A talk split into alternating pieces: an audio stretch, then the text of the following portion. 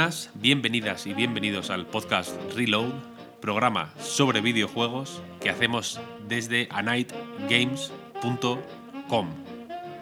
No sé si he hecho bien las pausas. Y todo. O sea, Te ha A ver, creo que Pep lo hace amigos. con más energía. Pep- claro, Eso, eso también.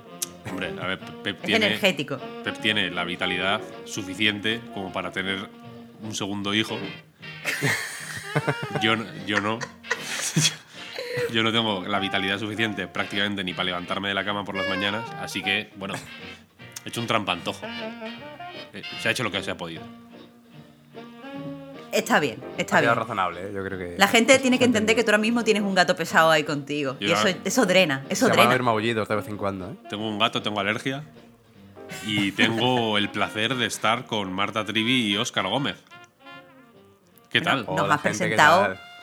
Nos has presentado, pero la gente ya sabe que estamos aquí. Nos han escuchado. Ha Es que sido, ha es sido culpa hoy- nuestra, que hemos hablado antes de tiempo. No, pero bueno, pero igual, a ver, igual hay alguien que, es- que ha escuchado por primera vez el podcast y dice, bueno, entiendo que hay aquí una, una mujer y un hombre que le dan la réplica a este, a este tarado, pero no sabemos cómo se llaman.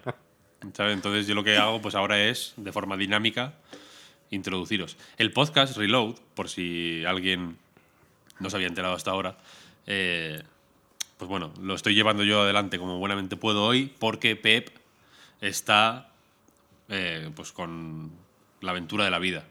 Ha tenido un hijo, entonces se tiene que dedicar a, a ello durante meses, si hace falta. Yo le, yo, yo le diría que cuatro, cuatro meses o se- seis meses, como en Escandinavia. no como en Dinamarca. No Hasta son- 2023 que no vuelva. Claro, no, pero bueno, joder, que, que aquí hay muy poquitos días de. O sea, muy poquitas semanas de baja de, pater- de paternidad, pero los primeros meses son súper importantes. No sé si lo sabíais. Es una cosa. y hay que hacer bonding. Pero bueno, el tiempo que, el, que él guste y que a él le apetezca, si quiere venirse al podcast para relajar de la paternidad, no le voy a decir yo que no. Pero bueno, eso, que estoy llevándolo. Eh, yo soy Víctor Martínez, no me he presentado. Pep tampoco se suele presentar. Yo, a mí me gusta hacerlo. Y esto es un programa de videojuegos. ¿Qué pasa? Que yo no soy dinámico tampoco. Yo mm, divago, me, me lío. Mm, no soy una persona muy buena para hacer, el, para hacer un podcast. Eh, pero bueno, la idea es hablar de lo que hemos jugado, de la actualidad, de tal y cual, ¿no? Pep es muy fan de, le- de la edición. Lo sabéis, ¿no? Que él se tira horas y horas en el Audacity, quitando mocos, quitando toses, eh, reduciendo silencios, tal. Mi- Mete mi- easter eggs también, de vez en cuando. metiendo easter eggs, de todo. Es una edición mimada. Por respeto a él, por respeto a Pep, yo no voy a editar nada en absoluto. Por respeto. Por, es, O sea, es si, por si nos respeto. viene, si nos viene un rebufo o algo ahí de, de dentro del cuerpo, eso se va a quedar ahí. Eso, bueno, pues bueno, habértelo pensado antes de, antes de rebufar. O sea, Es por pero res- es está bien respeto. pensado. O sea, me parece muy bien pensado porque así la gente, eh, durante estos días, durante estas semanas, va a menos. echar de menos a Pep, va a valorar el trabajo de Pep y cuando Pep vuelva todo el mundo lo va a coger con los brazos abiertos, que es como hay que coger a Pep. Eso es, eso es. Qué Porque, bien, qué por bien. e- este, que- quiero decir, puede parecer que, que no está pensado, pero está pensado. Es por respeto, es para que se le eche de menos. Eh, voy, a, voy a hacer un experimento, si os parece. Pep me ha dicho que espere cinco minutos, pero voy a hacerlo. Voy a hacerlo ya, si os parece. Voy a, voy a llamar.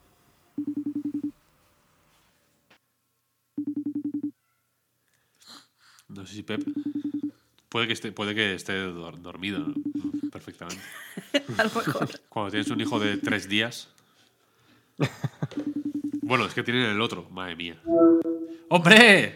¡Oh, coño! Víctor, ¿Qué ¡Eh, tal? hola! Hola, Pep. tío?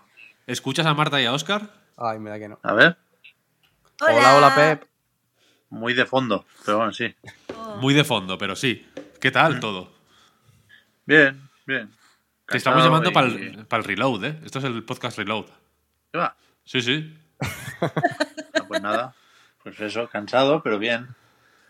Aguantando. Aguantando. Jugando ¿Qué muy poco. Mm, Ahora. Hombre, porque tú- es lo importante ahora, ¿eh? Preguntarte cómo te ha ido Ya. con el Shin Megami Aquí Tensei. estás, aquí estás Te jugando. preguntamos por el Pokémon, ¿no? De repente. Tenía, tenía esperanzas de darle, por ejemplo, al, al Shin Megami Tensei.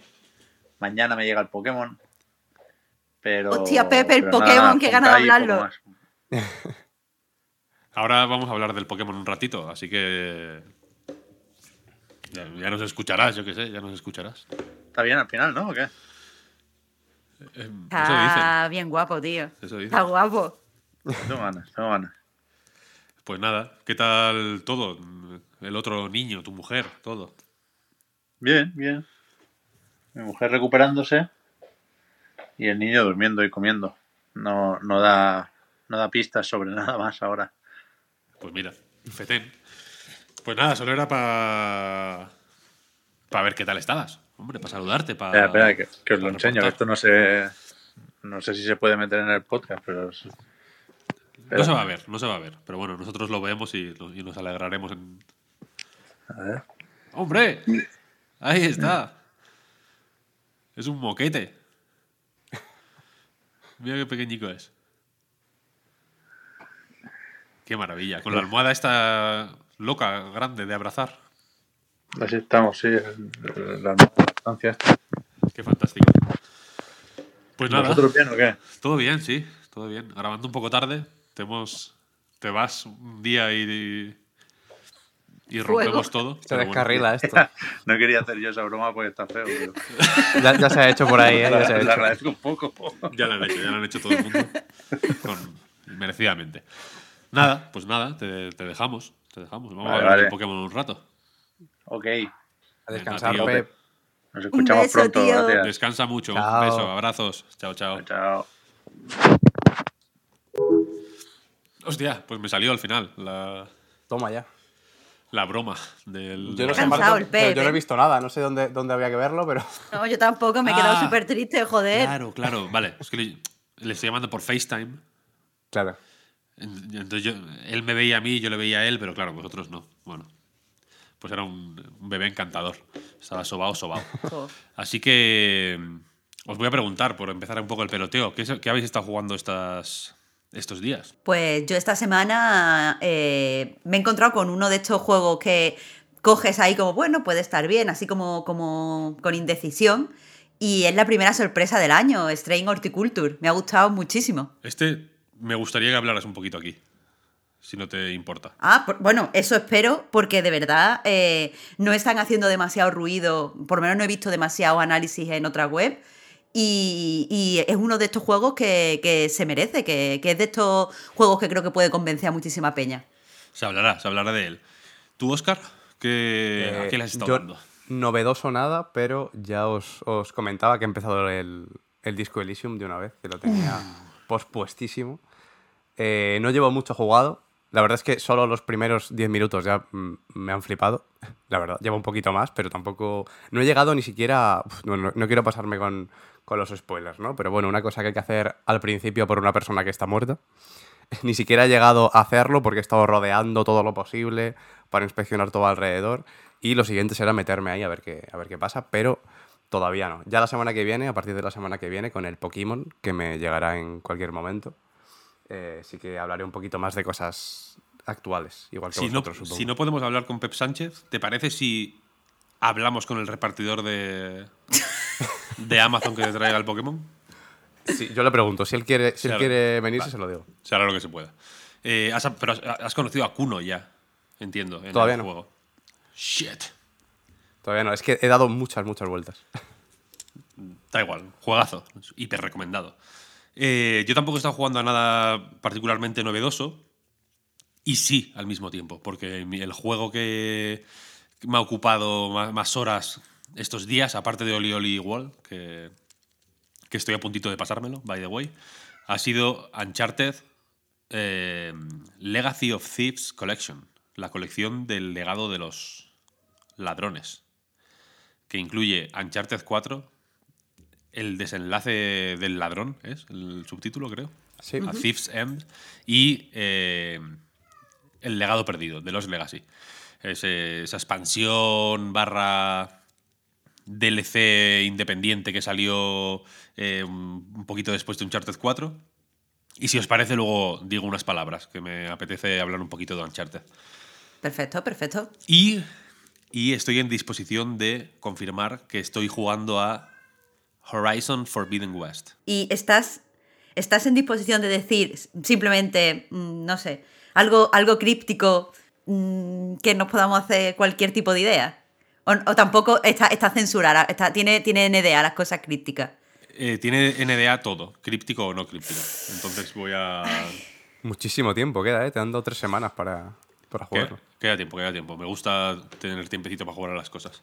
Y nada, no sé, cómo la, la onda expansiva un poco de, de lo de, de Microsoft y Xbox. Paradita, sobre todo Sí, en comparación se sigue- con la pasada. Claro, viendo, después de una vaya. semana como la anterior, Y, es normal hay una cosa que, que me- veamos esto lento. que me. que le he estado dando vueltas estos, estos últimos días y que tiene que ver con cuánta importancia puede tener realmente lo que creemos que es importante en el trato de Activision Blizzard eh, con Microsoft. Y me voy a explicar. Se ha hablado mucho, por ejemplo, de Call of Duty, como, como uno de los eh, grandes eh, motivos por los que se ha comprado Activision Blizzard. Se ha dicho ya, bueno, se ha dicho, se ha mm, filtrado por fuentes cercanas a Activision Blizzard que los tres siguientes serán exclusivos.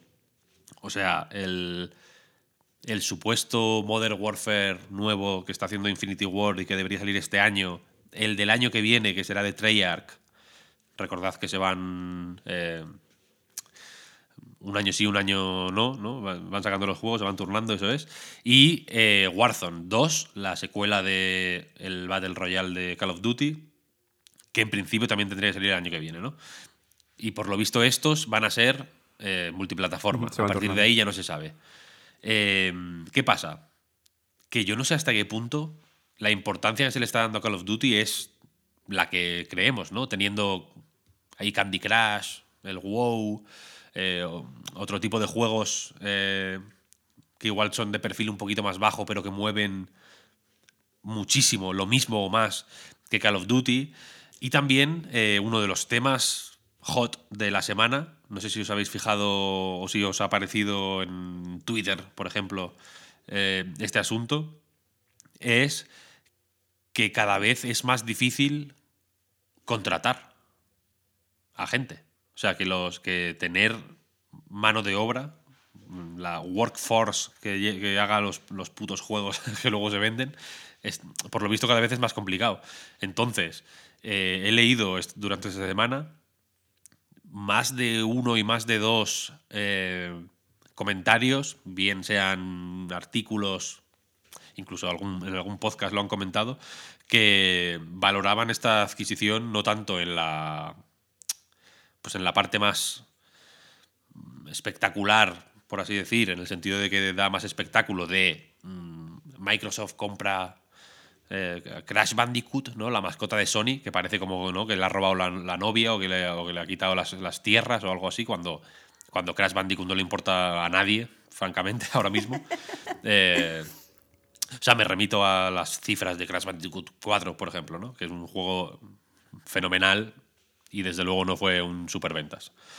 Eh, y en realidad, quizá no sea tanto es, este rollo te quito a la novia como me preparo para un escenario en el que quizá ya no tengo, en el que quizá a Sony le suda la polla tener a Crash Bandicoot de mascota o tener una mascota y quizá mis enemigos no son Sony o Nintendo o lo que sea, sino que son Google y y eh, de una forma así un poco más flipada, porque tampoco sé hasta qué punto eh, es tan importante Tencent, por ejemplo, ¿no? O las grandes, los grandes conglomerados asiáticos, que también tienen- que cada vez van a tener más fuerza en Occidente, entiendo que principalmente en Estados Unidos, ¿no?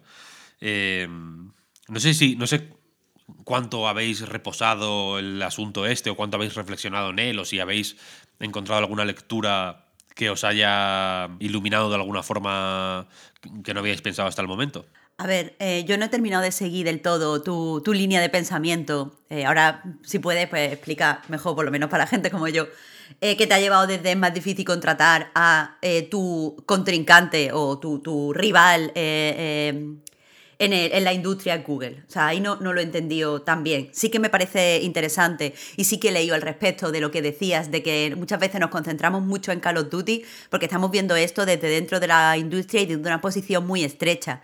Eh, leía, eh, no recuerdo ahora eh, qué, analista era, pero sí que decía que la gente que solo se preocupa de Call of Duty está viendo la industria solo desde la persona que juega en consola y solamente desde una posición occidental y solamente desde una posición, pues eso, como muy actual y que hay otras marcas que a priori... los inversores y sobre todo si no tienen demasiado contacto estrecho con la industria van a ver mucho más jugosa. Precisamente hablaba de, de Candy Crush pero sobre lo que más he reflexionado personalmente es sobre esto de que a las empresas le cuesta eh, encontrar trabajadores. Eh, ha salido la noticia esta de que eh, Blizzard, por ejemplo, ha tenido que anunciar un proyecto con muchísima antelación simplemente para dar bombo a todos los puestos que tiene abiertos.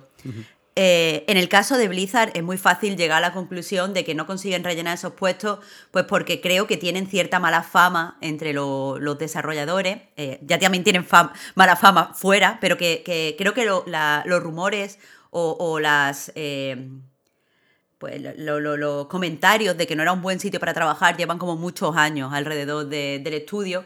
Y sí que entiendo que no pueden rellenar los puestos por eso. Pero creo que en general hay eh, o sea, es una dificultad que están encontrando muchos estudios grandes y pequeños. Hace poco, eh, pues, pues una persona que, conozco, que es desarrollador, eh, pues ha visto cómo su estudio lo compraba otro estudio mucho más grande y el motivo era porque ya eran un equipo que sabía trabajar pues muy bien entre ellos y así lo podían incorporar a otros proyectos donde no estaban llenando posiciones. Yo interpreto esto de, de muchas formas. Creo que por un lado es lo que dicen muchas veces cuando vemos el libro publicado el libro blanco de Dev, de que los estudios les cuesta encontrar, aunque hay gente muy formada en programación o en arte y tal, a lo mejor no hay tanta gente formada específicamente para las cosas que conlleva hacer un videojuego. Y a lo mejor llega un punto dentro de un estudio o dentro de un proyecto, llega un momento en el que no pueden pararse a formar a tanta gente y les cuesta encontrar gente que sea específicamente lo que, lo que quieren. Pero creo que además, eh, de cierta forma, y esto ya es solo opinión personal, por supuesto, creo que la industria del videojuego se ha pegado un poco en el pie con eh, esta exigencia de movilidad constante que tenía. Porque sí que es verdad que hay gente eh, que está a lo mejor muy preparado, que tiene mucha experiencia, pero a lo mejor está cansada de moverse de un lado para otro. Entonces, a lo mejor, si está viviendo en.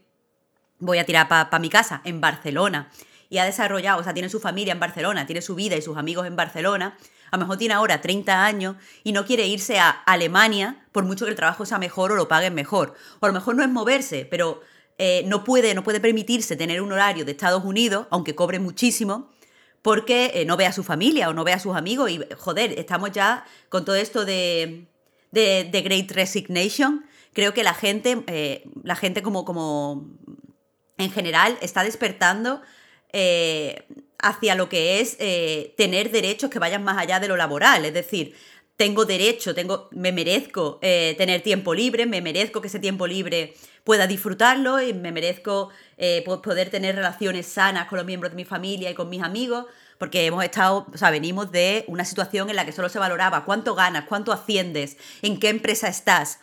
Eh, entonces, entre que hay, o sea, creo que, es bastante conocido de que quizás la industria del videojuego no ofrece muchas veces las mejores condiciones, eh, sobre todo muchas empresas estadounidenses, venimos de que queremos mm, vivir mejor, y, no movernos tanto, eso se junta con, lo que decía de la preparación del libro blanco, creo que por eso cuesta llenar tanto, eh, tantos puestos. Creo que ahora mismo hay como mucha diferencia entre los tipos de trabajadores que quieren las empresas y cómo los trabajadores creen que debería ser trabajar dentro de la industria del videojuego. Y ahora mismo esa, brecha no se puede cerrar. Y creo que, eh, aunque es muy bonito, bonito, no, no, no, es la palabra que estaba buscando, aunque es interesante que, Blizzard enseñe el proyecto, porque creo que es una forma de decir, sabemos desarrolladores que vosotros tenéis ciertos intereses creativos, eh, somos conscientes de esos intereses creativos y por eso os enseñamos en qué va a ser el trabajo, no nos limitamos solo a decir eh, alcance del juego, o sea, lo que serían cifras o dinero que vas a cobrar. eh, sí que creo que es insuficiente. Eh, ¿Por qué? Porque a- aparte de, de- de las cosas creativas, creo que los desarrolladores ya tienen muchas más exigencias y merecen tener esa exigencia. Perdona el monólogo, por cierto. No, no, fenomenal. Y precisamente el, el- ya no es solo que lo, lo anuncien con tiempo el proyecto de Blizzard para, para, para proponerlo así, sino que es que directamente la forma de proponerlo ha sido directamente como un anuncio de trabajo. Ni siquiera el titular en su, en su blog ni siquiera era eh, eh, estamos desarrollando este juego, es estamos buscando gente para, para el desarrollo de este juego. O sea que al final tira por ahí directamente. De todas formas, eh, lo que quería comentar sobre, sobre lo que decías, Víctor, de todo lo que implica a nivel de conglomerado y, y lo que también comentaba Marta sobre al final que, que nos solemos quedar en Call of Duty. De hecho, incluso se habló el, el otro día en el podcast. Eh, lo que también se habló en el podcast, luego sobre todo en la, en la prórroga, es que para nosotros, precisamente desde nuestra posición, eh, incluso se, yo creo que se notó durante, durante el programa, que se hace difícil hablar de este tema por todo lo que implica y todas las, todos los prismas a través de los que se, se puede ver, ¿no? Porque ya no solo Call of Duty o los juegos en particular, es como empresa eh, a nivel global o como hablando pues desde lo que pasó mm, de la, la denuncia interpuesta por el Departamento de Empleo y Vivienda de California.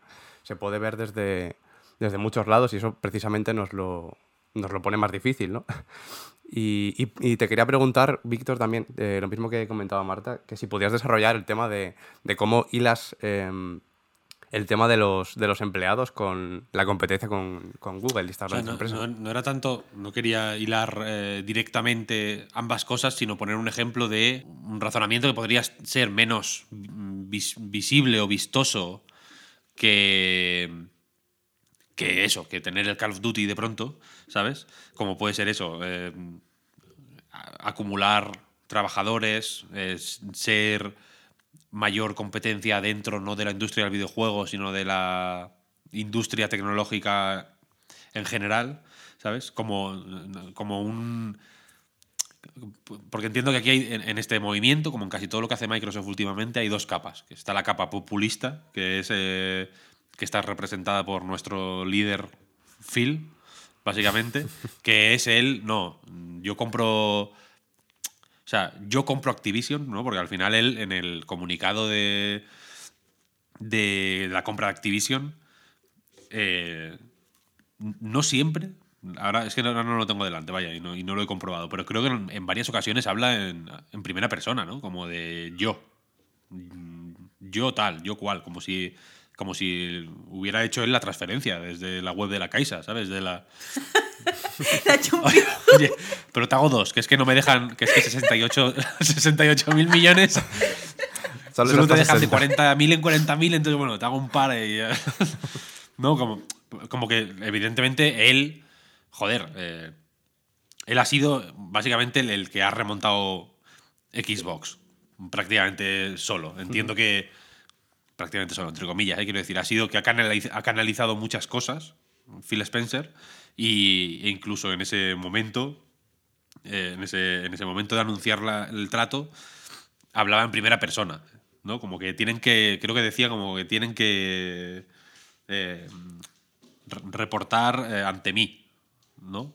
Cuando, o sea, cuando acabe este, este trato. Él salía en la, en la foto esta que salía como de, del- de, la- de los ejecutivos de Microsoft Gaming barra Xbox, que salían más mujeres que hombres, por ejemplo, ¿no? Evidentemente mm, es un guiño a la, situación que hay en Activision Blizzard y todo eso.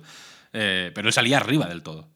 Salían todos como en varias filas y él salía arriba del todo. Y esa parte populista, pues entiendo que se puede beneficiar mucho y se beneficia de eso, de tener de pronto Crash Bandicoot, o de tener el Diablo, o el StarCraft, ¿no?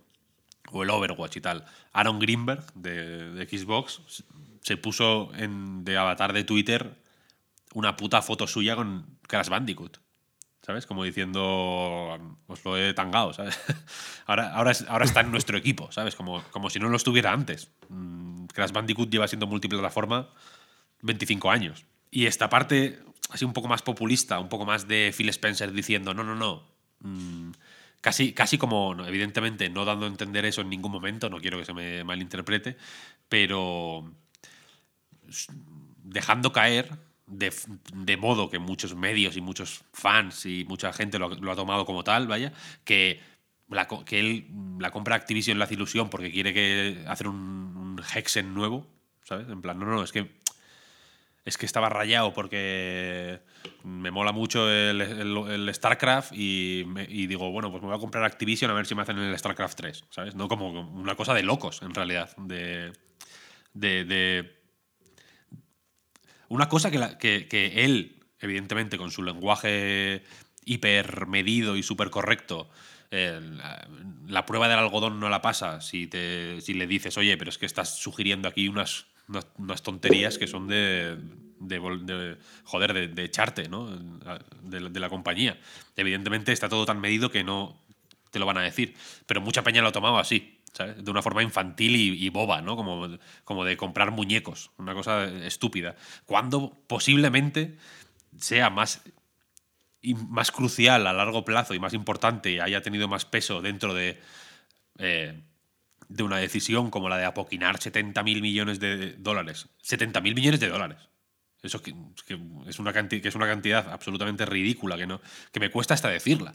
A veces me digo 70.000 millones de dólares y pienso, me he equivocado.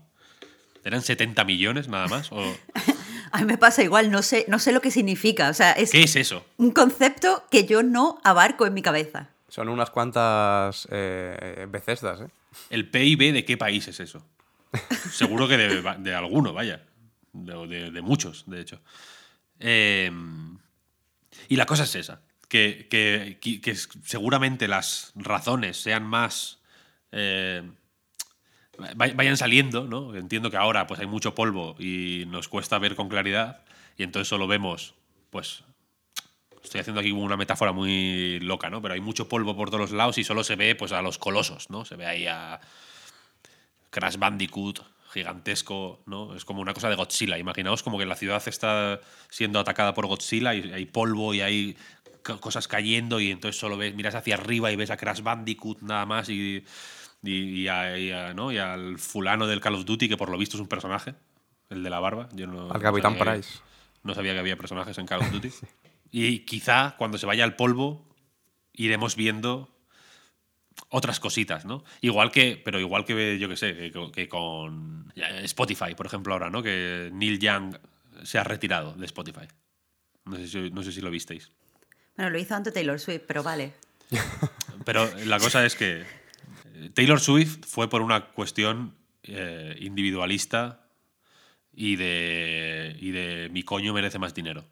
Neil Young lo que ha hecho ha sido escribir a Spotify, por lo visto, diciendo que quiten el podcast de Joe Rogan.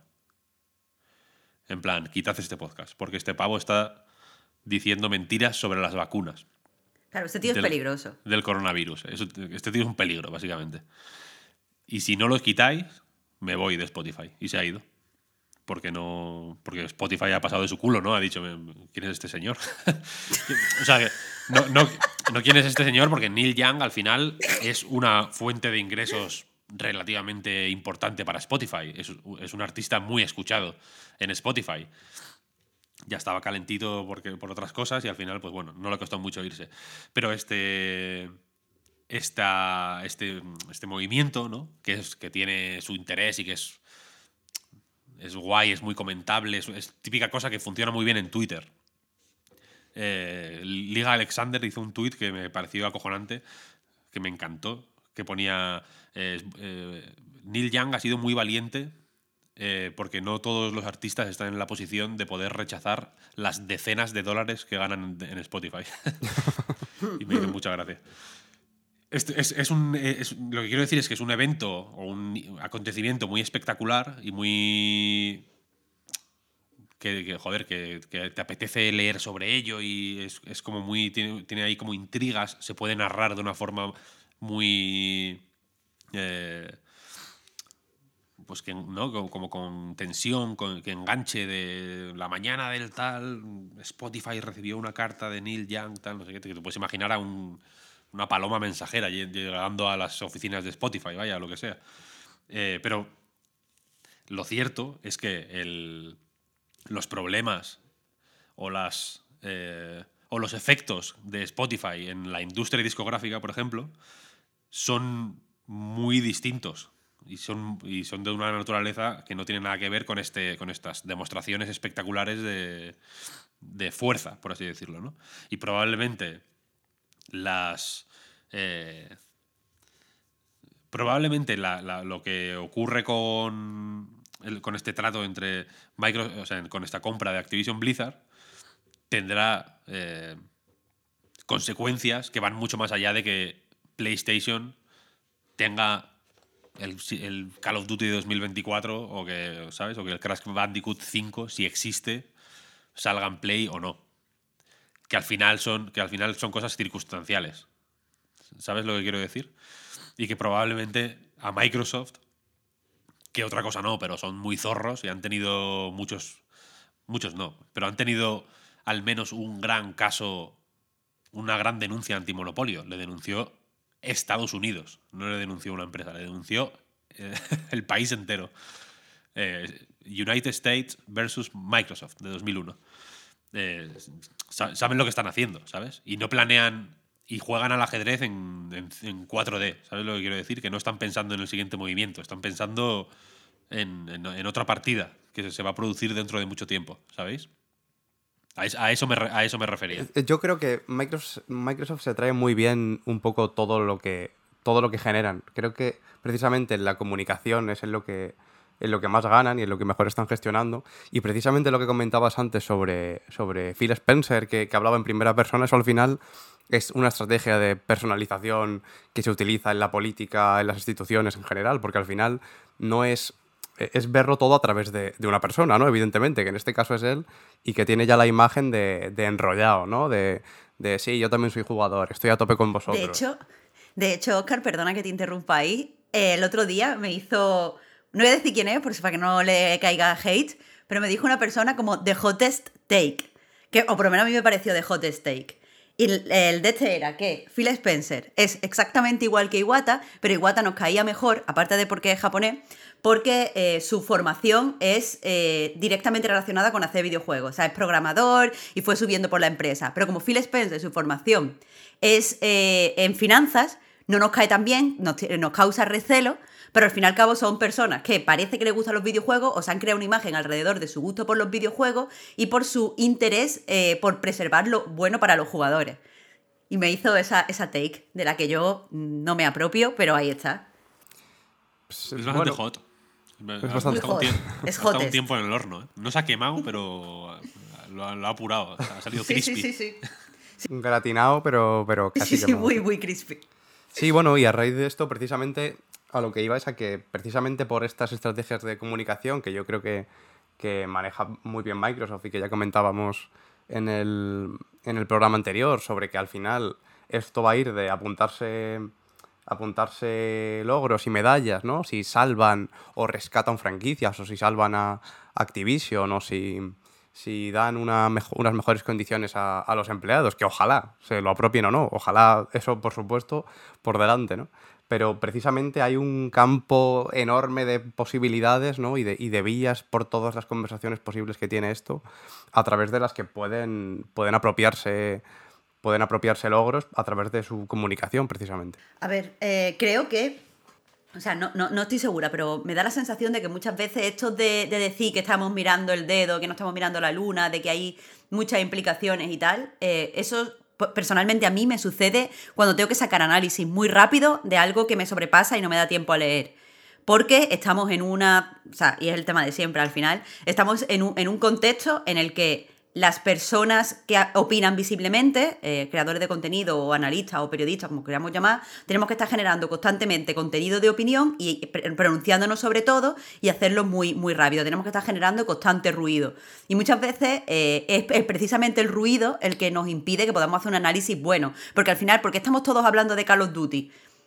Pues porque muchas veces lo más sencillo que tenemos para empezar a hablar, o sea, no, no porque sea lo más importante, como bien ha apuntado Víctor, o porque podría no ser lo más importante, eh, sino porque es lo que más conocemos, es lo que nos pilla más cerca y es lo, en donde más fácilmente nos podemos desarrollar para generar al final un contenido. Porque evidentemente a nadie se le ocurre sentarnos aquí en el reload el- en la propia semana de la compra y no hablar del tema.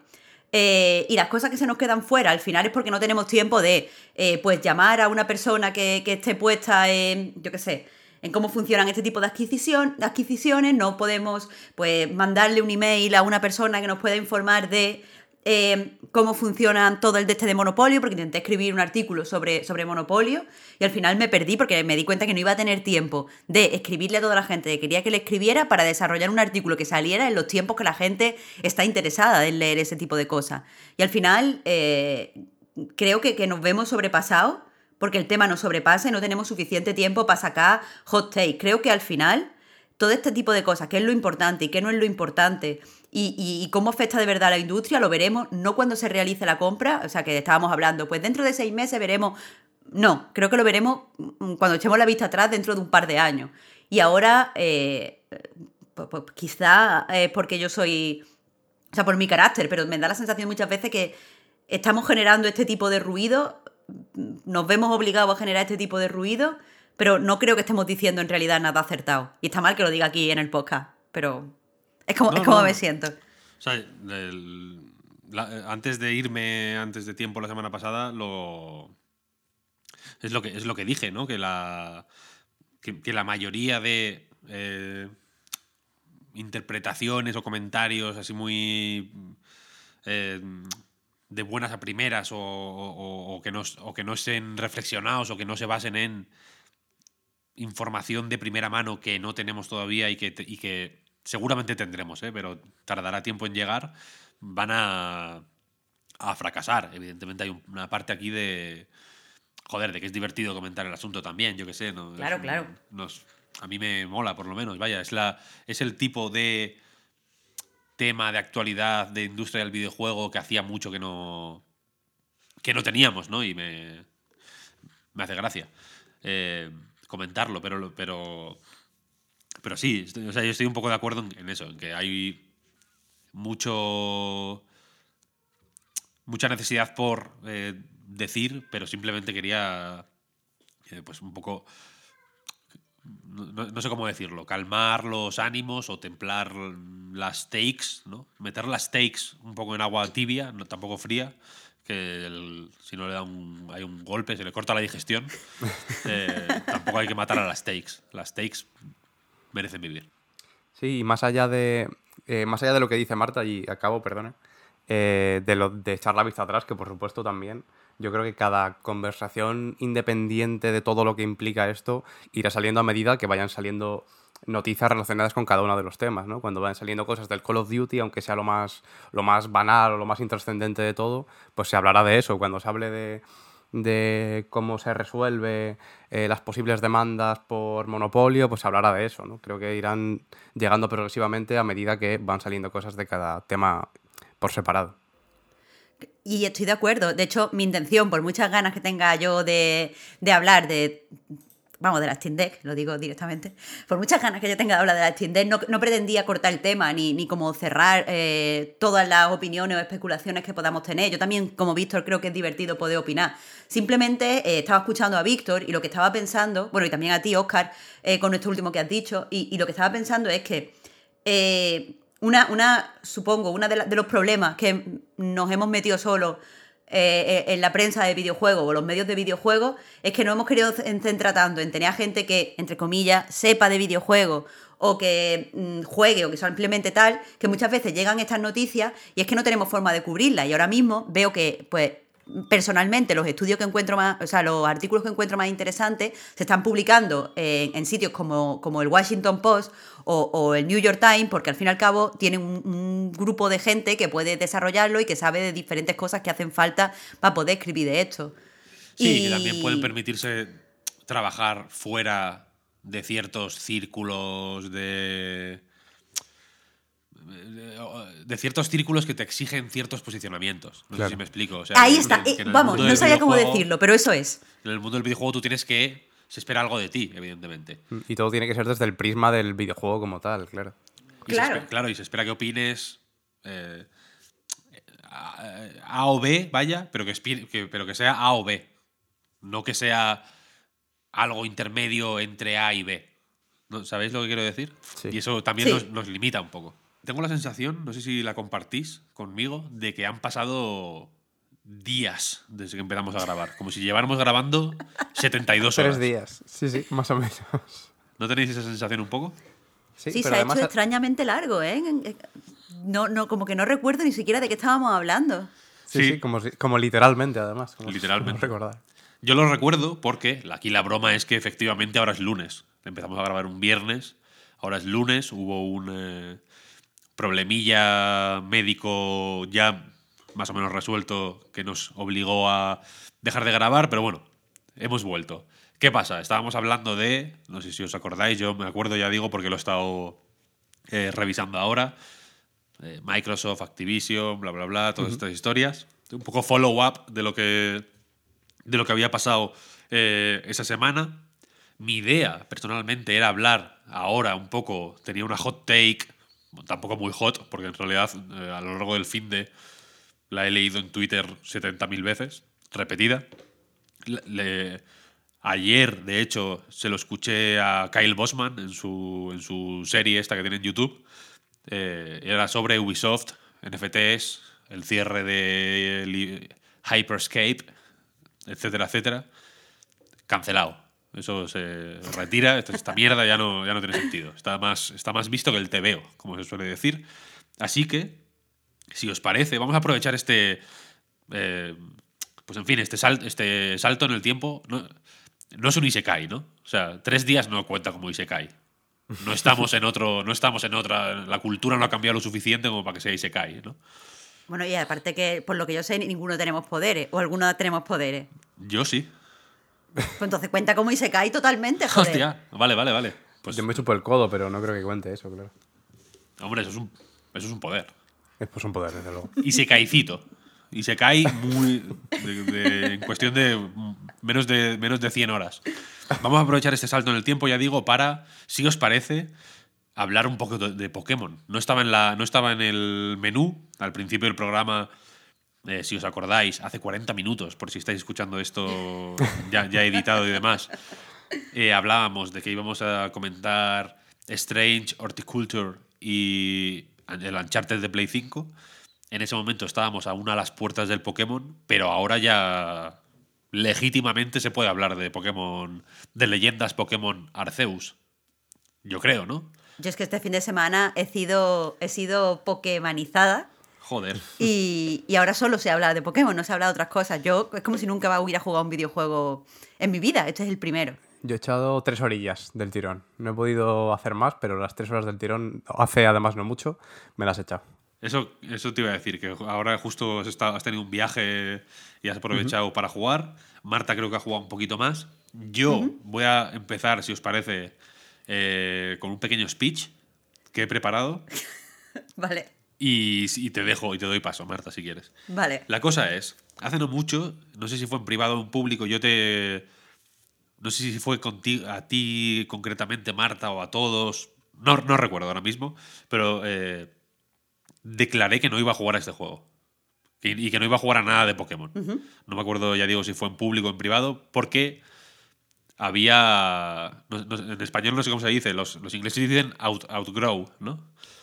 Había, ya, había superado Pokémon. No, no me ya, no me interesaba ni, ni tenía ganas de... o sea, había perdido la esperanza de que Pokémon ofreciera algo que a mí me fuera a interesar, ¿no?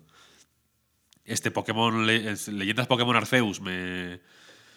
Pues bueno, me- me interesa más o menos, pero pensé que con leer un par de reviews y ver un par de vídeos me iba a quedar saciado. ¿Qué pasa? Que las reviews ya me empezaron a calentar el morro.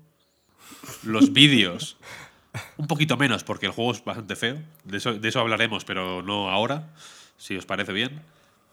Y a lo largo del fin de semana, tú también, Marta, te voy aquí a quitar la careta un poco. Me habías dicho que no tenías ningún hype por este juego, ni ninguna esperanza, No. ni nada. Como que era como, me, me la suda.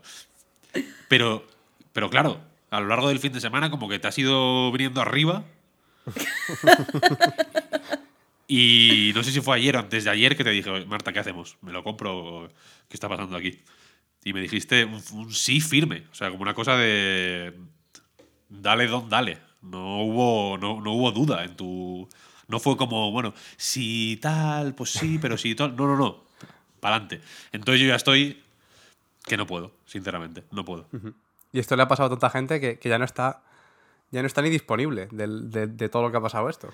Esto ha pasado, yo, yo creo que ha pasado mucho, porque efectivamente en, en Amazon, en, en varias tiendas más, ya no hay, está agotado. Eh, y estoy viendo a mucha peña muy a tope con el puto juego este. Así que si os parece, decidme. Decidme. Mientras lo consigo de alguna forma, eh, comentadme. Eh, si quieres, Marta, empiezo yo simplemente hablando de mis expectativas y te doy paso ya del todo a ti. Perdona por, por retrasar esto, pero así también alimentamos el, el hype. Vale, estupendo. Eh, bueno, yo con los últimos trailers, la verdad es que estaba un poco más a tope. La verdad, yo os lo decía por online, decía, bueno, pues no pinta mal. Y vosotros me decís como, bueno, a ver, a lo mejor lo que se ve pues tampoco... Sí, sí, pr- prácticamente era, madre mía, este, el becario, ¿no? Todavía. Como se nota que no sabe y yo no tiene experiencia. Exactamente. Pero, a ver, desde luego por lo feo entraba fatal. No sé si recordáis que el último tráiler de hace un par de semanas, antes del final final, incluso en los combates que enseñaban, lanzaban la Pokéball y cuando salía el... O sea, ni siquiera estaba bien hecho el tráiler hasta el punto de que, de que cuando lanzaban al Pokémon para enseñarlo precisamente en un gameplay estaba como en peralte, ¿sabes? Estaba como, como de lado y querían, es lo que querían enseñar del juego era así. Les daba igual. O sea, iban de cara y enseñaban eso tal cual, tal cual es. Pero Estás hablando del, del tráiler de gameplay que salió, Sí. que dura como 20 minutitos. ese Sí. es, ese es. Que hay un, eso, hay un momento eso, que, que lanzan el, el, el Pokémon, no sé si era un Shinx, y está como girado Sí. 45 grados mientras peleaba. Y claro, era un poco, no sé, por lo menos es ir de cara, ¿no? Eso, eso no se lo quita a nadie. Y mm, es sobre todo la sensación que me ha dado últimamente. Y de cara a la promoción, que no sé si visteis que se lo propusieron a Ibai, incluso hacerlo con él. Que lo rechazó por, por otras movidas, pero, pero que estaban... eh, eh, Se puede hacer promoción de muchas formas, ¿no? Hay otros juegos que simplemente pues lanzan algún vídeo, ni siquiera lo hypean tanto, lanzan capturas, simplemente tweets, ¿no? Pero aquí iban de cara desde el principio y a mí eso ya me daba, me daba un poquito de, de esperanzas. Y bueno, pues a partir de aquí eh, nos cuentas tú, Marta, cómo, cómo ha sido para ti esa transición de, expectativas. Eh, bueno, yo eh, a la hora de hablar del juego quiero hacer una separación entre Marta, persona que juega y le gustan los juegos, y Marta, analista. Porque como, como Marta, persona que, juega, tengo que decir que estoy encantadísima con el juego. No me sentí así un, con un Pokémon desde el Pokémon azul, que para mí fue mi primer Pokémon. Eh, y, eso habla mucho de hasta qué punto se siente fresquito. Mi, como, como ha dicho Víctor, yo al principio, eh, no, de hecho, eh, pensaba, si Víctor va a cubrir el Arceus, yo no voy a jugar. O sea, o, o juego por trabajo o no juego. Y el mismo viernes que, que, bueno, que me enviaron el, el código, eh, yo estaba un poco todavía recelosa. Había leído que, los análisis eran buenos, pero eh, quiero decir, Pokémon es una franquicia que gusta, entonces no quería lanzarme a la, piscina de- del hype, porque sé que en general gusta y sé que normalmente eh, el juego en las redacciones se le da a una persona que ya tenga contacto con Pokémon. Entonces, eh, normalmente las personas que juegan a muchos Pokémon les suele gustar Pokémon. Como que, era cautelosa. Pero eh, desde la primera hora, eh, pasando por encima de- del arte, que supongo que hablaremos más adelante, eh, el juego me, convenció totalmente. Se siente, se siente como un juego nuevo y fresco, pero que a la vez tiene la familiaridad de lo que querías y, y se siente como muy cozy también, muy, muy cálido. Y la verdad, Víctor, eh, no solo te dije que te lo compraras de forma firme, te dije que en el caso de que no te lo pudieras comprar porque no te fiaba, te lo regalo yo. Eso, porque es verdad, eso es verdad. quiero que juegues a- al juego porque también quiero hablarlo contigo. Así que, que mi oferta sigue en pie, ¿eh? Si tú No, ves no, que no. bueno, pues no, no lo sé. Pues yo te lo compro, tío, yo te lo compro. Voy, voy, a, voy a jugarlo, voy a jugarlo. Del, lo feo que es del apartado artístico, de, la, de, la- de las fallas técnicas, como lo queráis llamar, ¿no? Cada uno lo verá de una forma más tremenda que otra. Es verdad que yo creo que es interesante. Es un tema que se puede comentar, vaya. Me gustaría poder comentarlo con más tiempo más adelante, pero. Pero joder, me, sor- me sorprende me sorprende, eh, no, no sé si esta es una experiencia que, que es más o menos la, la esperada o la, o la habitual, que yo creo que a ti te, entró antes que a, que a otra gente, porque hablando con otros amigos me decían, joder, la primera hora, dos horas, eh, un poco mal, porque era pues, demasiado guiada, como que no, te, no, no estaban pillando el juego, pero que llega un punto en el que, en el que la cosa simplemente empieza a hacer clic o empiezan a encajar las piezas y, y el juego, eh, pues en fin, eh, simplemente empie- empiezas a fluir por el juego. Es una sensación que, que yo creo que yo personalmente es la que más esperaba, ¿no? La sensación de eh, estar en un mundo vivo. Me, siento un poco tonto hablando así de una forma tan naif sobre Pokémon, pero me gustaría como... eh, o sea, en mi cabeza me imaginaba como la sensación de, de, de- no jugar a cumplir objetivos, sino de alguna forma deleitarme con cómo se mueven los muñecos, con, qué hacen, cómo actúan versus hábitats. Ayer vi un tuit que me pareció acojonante, que el, el tuit era eh, la, la madre ha ido a proteger a su cría y no me acuerdo qué Pokémon era y no sé si es una interacción real del juego, pero había un Pokémon, un- una cría de Pokémon pequeñito y le tiraba una Pokéball y de pronto aparecía La evolución, ¿no? La- eh, efectivamente la evolución más grande y como que se ponía en medio, como que recibía la bala por, por su cría. Y luego Y- en el vídeo cap- captura a los dos, ¿eh? También te digo, al En el final acaba captura- fatal. Sí, a los dos, al final, claro, no hay, ahí no hay, no hay heroísmo. Es una cosa sin, sin- sin dignidad y sin honor. Pero. Pero me, me- me- Joder, me gustó mucho. Porque eso es un poco lo que yo imaginaba de. lo que yo esperaba de Arceus. Eh, no, sé, no, sé, no sé cuánto hay de eso realmente, o si es. O si es. O si se dan incluso por casualidad. A mí si se dan por casualidad me, me- me importa. No sé si has visto eh, suficiente de eso como para que... ¿No? Porque, o- o prefieres que rebaje las expectativas. A ver, voy, voy un poco por partes. Eh, con respecto al aspecto y los fallos y tal, creo que podemos comentarlo la, la semana que viene, cuando termine el juego, porque en este momento he leído que son eh, unas 18 o 20 horas, eh, pero creo que hay que conseguir el rango 10 de, el rango 10 de estrella. Yo mismo estoy en el rango 5 de estrella. Entonces, aunque llevo más de lo que sería la mitad de las horas, pero que juego muy lenta, porque lo estoy haciendo absolutamente todo.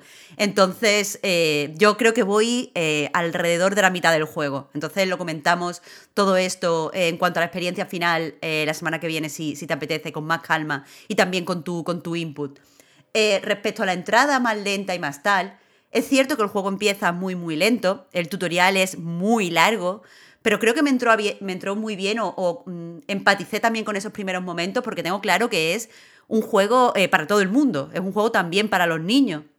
Entonces, eh, sí, evidentemente eh, va muy despacio, te explican mil veces las mismas cosas, tienes que hacer esto una vez y otra vez, y eso dura eh, hora, hora y media, hasta que consigues el rango 1 de estrella. Y es cierto que, bueno, no, el- hay gente que puede pensar que empieza despacio, pero sí que es verdad que terminas, quieras que no, más pronto o más tarde, fluyendo como, con el juego, porque el juego tiene este tipo de estructura muy agradecida de, por ejemplo, eh, no- no- y no te digo esto para que aumente tus expectativas, ahora te contesto a lo otro, pero tiene esta estructura muy de... eh, el Monster Hunter. Esto de vas a la aldea, coges las cosas, preparas la misión, te dan información sobre la misión, te cambias de ropa o te arreglas el pelo, yo hago eso por lo menos. Eh, hablas con los aldeanos que tenían misiones y entonces sales y estás varios, varios, varios tiempos fuera, pues yo qué sé, mm, explorando una zona concreta y luchando contra varios Pokémon. Y esa estructura, eh, que además a eso se le incorporan las pequeñas misiones que a mí me recuerdan a eh, pues juegos como eh, no sé, Toem, por decir uno de los que son así, o a Short Hike, estos juegos de paseíto costumbrista, como creo que ya los llamamos en el podcast, eh, de, de tener como pequeñas misiones muy chiquititas que puedes ir también cumpliendo y que ves rápidamente que en el menú que las vas rellenando, que eso a mí como me produce mucha satisfacción. Entonces a lo mejor salgo y recuerdo, ay, tengo que coger una seta férrea para no sé qué tal, y tengo que capturar un, yo qué sé, eh, Geodude para no sé quién. Eh, o tengo que no sé qué, y eso también lo vas haciendo mientras a lo mejor estás en la misión principal Y siempre como que tienes cosas que hacer. Y eso de siempre tener cosas que hacer y eliminando cositas de una lista, a mí me parece súper agradecido. Y por eso yo creo que todo el mundo eh, fluye al final, tarde o temprano, con el juego. Respecto a tus expectativas de ver un mundo vivo y ver ese tipo de interacciones sorprendentes, que parezca que los Pokémon son eh, pues seres, yo sé, animales del metaverso, seres reales con, con eh, no humanidad, pero animalidad, te diría que no. Y ahora ya me pongo la, la chaqueta de Marta analista. La Marta cínica. No, no, no, no, de verdad no, no me he acercado en ningún momento con cinismo al juego, pero eh, creo que es evidente un juego, y no es por reducirlo a una frase, eso que hacen los críticos de cha chan e impactar. Pero sí que creo que es un juego con muchos contrastes a la hora de, de, analizarlo. Porque desde luego supone un enorme avance para la franquicia. Y desde luego eh, se siente fresquísimo pero a la misma vez, y aunque es un buen juego, yo creo sinceramente y honestamente que es un buen juego, también parece que se han esforzado lo mínimo que se tenían que esforzar para dar la marca desde Game Freak. Entonces una cosa que pasa es que la, inteligencia artificial está regu y va a regu por tramos. Y un ejemplo que te pongo es que supuestamente, y esto lo ha dicho eh, pues la propia Game Freak en los vídeos promocionales, por ejemplo, creo que lo dicen en el tráiler de, de, gameplay de 20 minutos que mencionaba Oscar antes, eh, si tú capturabas un Pokémon, los Pokémon de al lado podían percibir que tú habías capturado al Pokémon y eh, pues irse. O sea, rollo, guau, qué susto, hay algo aquí capturando a los Pokémon. Pero tronco, si vas agachado, los Pokémon no se van. O sea, como que si estás agachado, te conviertes en una persona invisible. Y ese tipo de cosas no, no está bien pensado, no está bien afilado.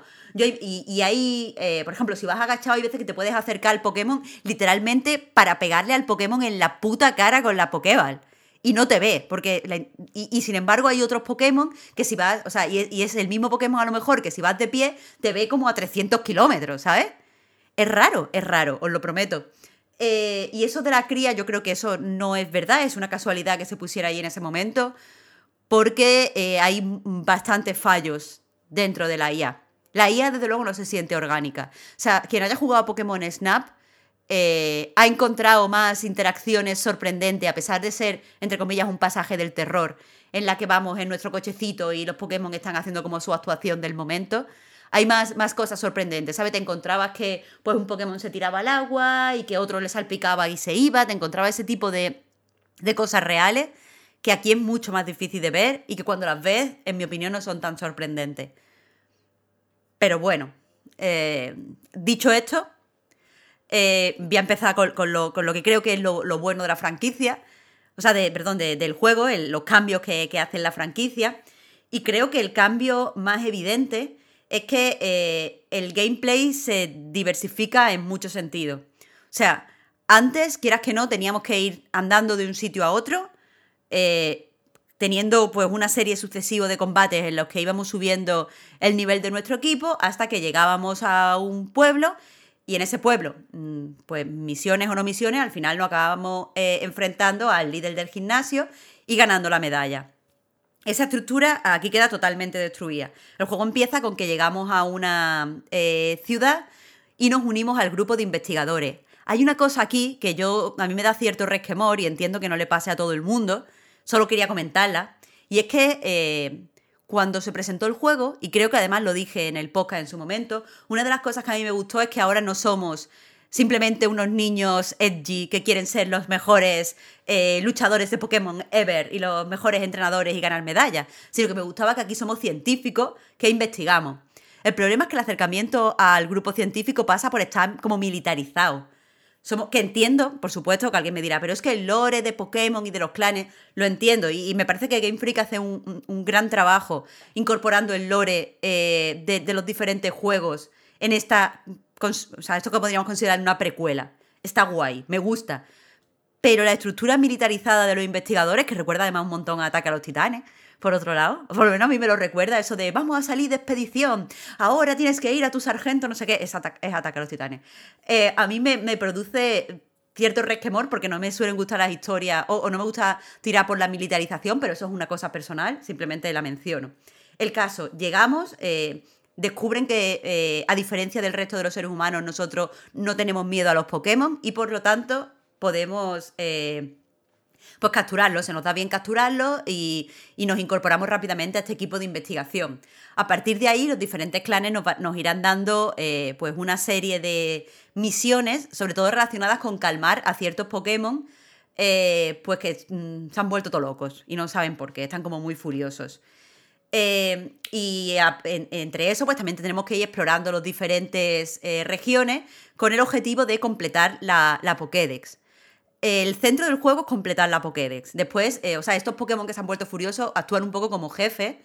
Y una cosa que está guay es que mm, los enfrentamientos con los diferentes, entre comillas, jefes, cambia bastante la jugabilidad. Por ejemplo, en el primero, eh, no sé si alguien considera spoiler, no, voy a decir qué Pokémon es, ni tal, ni cual, pero voy a hablar de cómo eh, el, tipo, el tipo de combate que tenemos. Pero por un lado podemos combatir ese Pokémon con nuestros Pokémon y tenemos que hacerlo, pero por otro lado también podemos combatir un poco eh, como juego de acción, haciendo que el Pokémon eh, pues eh, ataque contra nosotros, o sea, en vista, y cuando se quede un poco así como tonto, le tiramos cosas para calmarlo.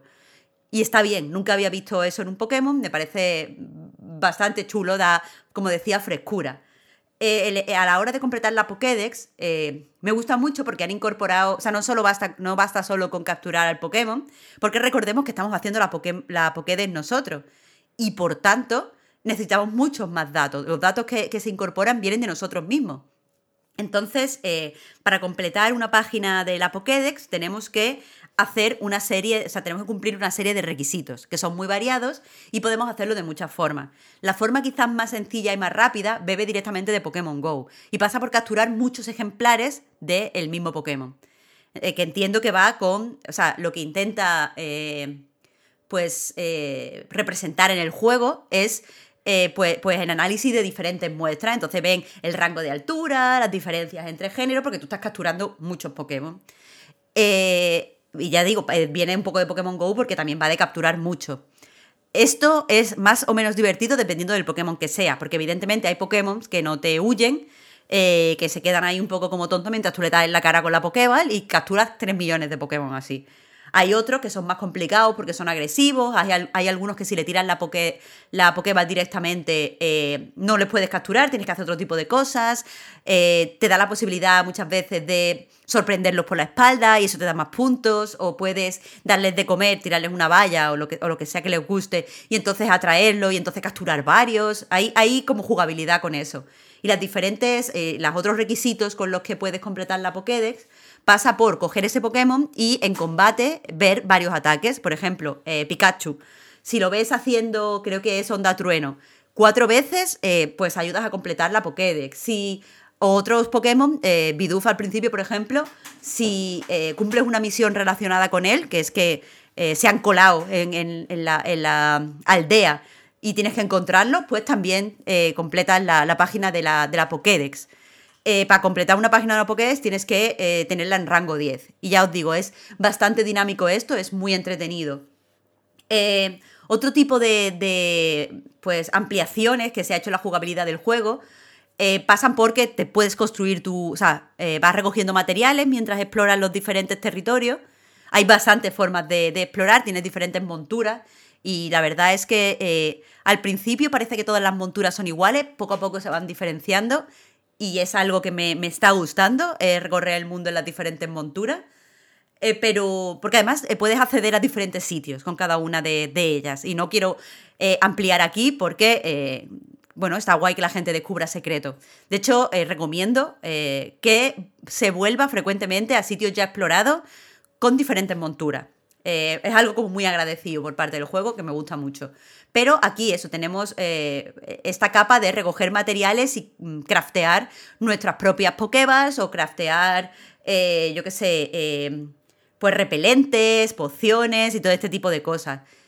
Que eso está muy bien porque así la, economía del juego, el dinero que conseguimos con nuestro trabajo como investigadores, podemos emplearlo, por ejemplo, en el dojo, donde podemos enseñar movimiento a los Pokémon o podemos hacer que masteren, o sea, no me acuerdo cuál es la palabra exacta que usan, pero que, que se hagan especialistas en un tipo de movimiento y ese movimiento eh, queda como muy reforzado. Podemos gastar dinero en, eh, pues es otra, otra serie de cosas, no quiero desvelar demasiado del juego, pero eh, la economía del juego funciona diferente y esta capa de construir materiales a mí me parece muy interesante. Pero el problema, y por lo que decía que muchas veces parece que han ido a lo mínimo para dar la marca, es que te introducen todo este tipo de cosas, pero no trabajan el game feel y no trabajan las animaciones para que te creas que esto está pasando. Y para mí es especialmente sangrante con eh, el crafteo. Porque, eh, bueno, incluso juegos como, como yo que sé, como Animal Crossing, ¿vale? Cuando estás fabricando cosas en tu mesa de trabajo, pues hay una animación del personaje así como con, como con, no es humo, pero como con virutas y no sé qué, tas, tas, tas, que, te que te parece que está construyendo y te vibra un poquito el mando, yo qué sé. Pero aquí no hay nada, aquí dices construir no sé qué, hay un fundido a negro y aparece. Y eso del fundido a negro como forma de ahorrarse animaciones es constante en el juego. Entonces, eh, a la vez que estoy disfrutando muchísimo del juego y para mí está siendo una experiencia que le recomiendo a la gente, no puedo dejar de pensar que en cierta forma es barato. Y este tipo de problemas en las animaciones se ve todo el tiempo. Hay una cosa que me gustó mucho descubrir, que es que si te quedas en medio de un combate Pokémon porque eres tontísima como yo, te dan. ¿Sabes? Te dan y eh, se pone así la pantalla como mal y tú te pones mal. Eso está guay. Me gustaría que estuviera mejor representado. Me gustaría que se hubiera trabajado especialmente en el game feel de recibir un tremendo tortazo de tu Pokémon. Eh, también cuando tú estás explorando, muchas veces los Pokémon te ven y si son agresivos te van a atacar. Los ataques, o sea, puedes esquivar los ataques, que, está guay, ya te digo, le da como cierta, cierto tonito de acción que, creo que hace mucho bien, pero eh, me gustaría que los ataques estuvieran mejor representados, las, animaciones del, por ejemplo, el, el, sitio que ocupa ese ataque estuviera mejor.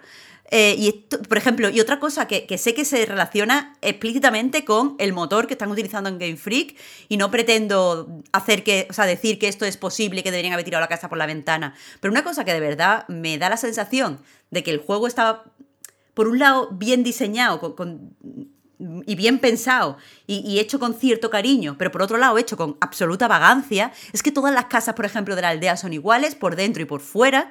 Todos los NPC, por ejemplo, hombres mayores, son iguales. La ropa que llevan los NPC tiene muy poca variedad. Y es que de verdad, eh, eh, yo también quiero sentir que esa parte del juego está vivo. Y tengo serios problemas para sentir esa parte del juego como dinámica. Eh, y, entiendo que, que, que, ya digo que eso, eso es una carga enorme de trabajo para pa el motor y que muchas veces no se puede, bla, bla, bla. Pero, pero joder, pues, pues actualiza el motor, que tiene mucho dinero. Me, da, me da cierto coraje. Después, eh, cuando decía lo del diseño, también me refiero, por ejemplo, al diseño de menú, cuando decía que el diseño ha mejorado bastante, y, y a la forma en la que el menú se te hace accesible. Una cosa que, creo que es un acierto, por ejemplo, es que puedas tirar con los gatillos, puedas directamente tirar la, las Pokéball también en combate, que me ha parecido como algo muy, muy guay, que te da de verdad la sensación de, pues los Pokémon están combatiendo, pero tú tiras la, la Pokéball. Eh, y, estás ahí, o sea, te dan como una entidad en el combate que antes no lo tenías y que es, es agradecida. Eh, la forma en la que se organiza también el, el zurrón, la bolsa, eh, está bastante, bastante bien, hace que todo sea más cómodo. Ya lo comento la semana que viene, que supongo que todo el mundo está más avanzado y se pueden hacer un poquito de spoiler de las primeras horas. Eh, profundizo más en las cosas que me han gustado de los menús. Pero, pero bueno, es eso, que en general. Ah, bueno, también incluso a nivel narrativo, hay problemas, eh, o sea, ciertos problemas que yo personalmente tenía con el juego. Eh, que, desde el principio, desde que era niña, me parecían, y aquí abro comillas, problemáticas. O sea, rollo, a mí me daba mucha pena capturar a los Pokémon cuando era, desde que era niña, porque siempre pensaba, es que se van a quedar ahí en la Pokéball, pobrecitos míos, no están eh, viviendo su vida, yo qué sé, porque era tontísima. Eh, pero ahora, por ejemplo, ves que los Pokémon los meten como en una especie de espacio y ellos están allí eh, y, puedes pasar por delante de, del sitio, no sé si se llama el rancho o eh, la granja, algo así, eh, está en una esquina del pueblo. Y cuando pasas, pues ves tus Pokémon. Y están ahí. Y entonces tú dices, bueno, pues vale, no están en una Pokéball. Que es una tontería, pero yo sé que, o sea, yo como niña lo he pensado y sé que los niños lo pueden pensar.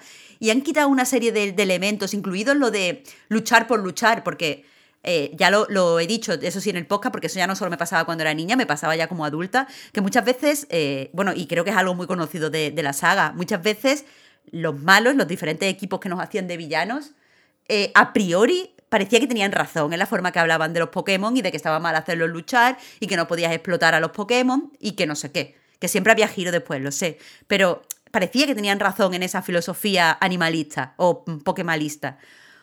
Y aquí eh, está guay porque aquí no eres un niño simplemente que, que hace luchar a estos seres vivos just for the fans. Aquí eres eh, pues una persona que va a salir a investigar y los Pokémon te están ayudando porque hay otros Pokémon que son muy agresivos. Entonces, eh, pues es eso, se ve más como vida o muerte o como de verdad es mi compañero Pokémon y es mi amigo y no quiere que me pase nada.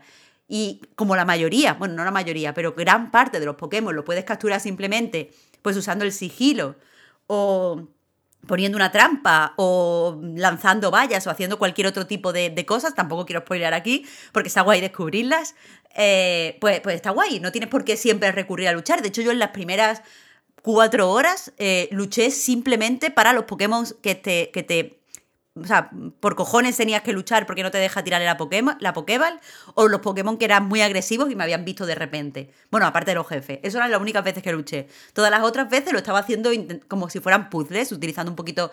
Bueno, al principio no eran puzzles, pero como utilizando el ingenio o el sigilo. Y eso está bien, eso está bien, que no, no tengas que luchar por luchar y no tengas que recurrir a la violencia por la violencia. Así que eso, el juego es lo que digo, como que es normal que guste, es normal que se vea diferente, es normal que se vea como un avance, pero me gustaría, aparte de ver este avance y este tal, me gustaría haberle visto el poderío. Y porque, porque estamos hablando al fin y al cabo de un juego, joder, triple A, hecho con mucho dinero, con, con una franquicia que va a vender una barbaridad. Y no le veo ese, ese poderío. Ya no me refiero a que sea feo, porque el feo, o sea, el feísmo puede ser tu aliado y el feísmo puede aportar y el feísmo, eh, joder, se puede leer de muchas formas. El problema que yo le veo no es la fealdad, es la pereza. Y, no puedo reponerme en ciertas ocasiones como analista a esa pereza. Pero bueno, sí que digo, como jugadora es súper fácil reponerse, no pasa nada. Y que, o sea, mientras te estaba escuchando pensaba, joder, es, justo ese tipo de ambición, un poquito, ese extra, lo que a mí me habría gustado ver. Porque lo que has comentado, por ejemplo, de pasar por el rancho y ver a los Pokémon, es un detalle chulo, ¿no? Que creo que aporta vida, precisamente. Y, si, si se extendiera ese pues ese poquito de ambición a, otros detalles, yo creo que, es eh, lo que tiene de menos eh, rotundo gráficamente, que entiendo que, pues en fin, que hay un, límite más, o menos claro con Switch, etcétera, se, yo creo que se, sería más fácil de ignorar. No, sé si se ignoraría por completo o si la gente lo perdonaría todo porque sí, pero creo que sería más fácil fijarse en otras cosas, ¿no?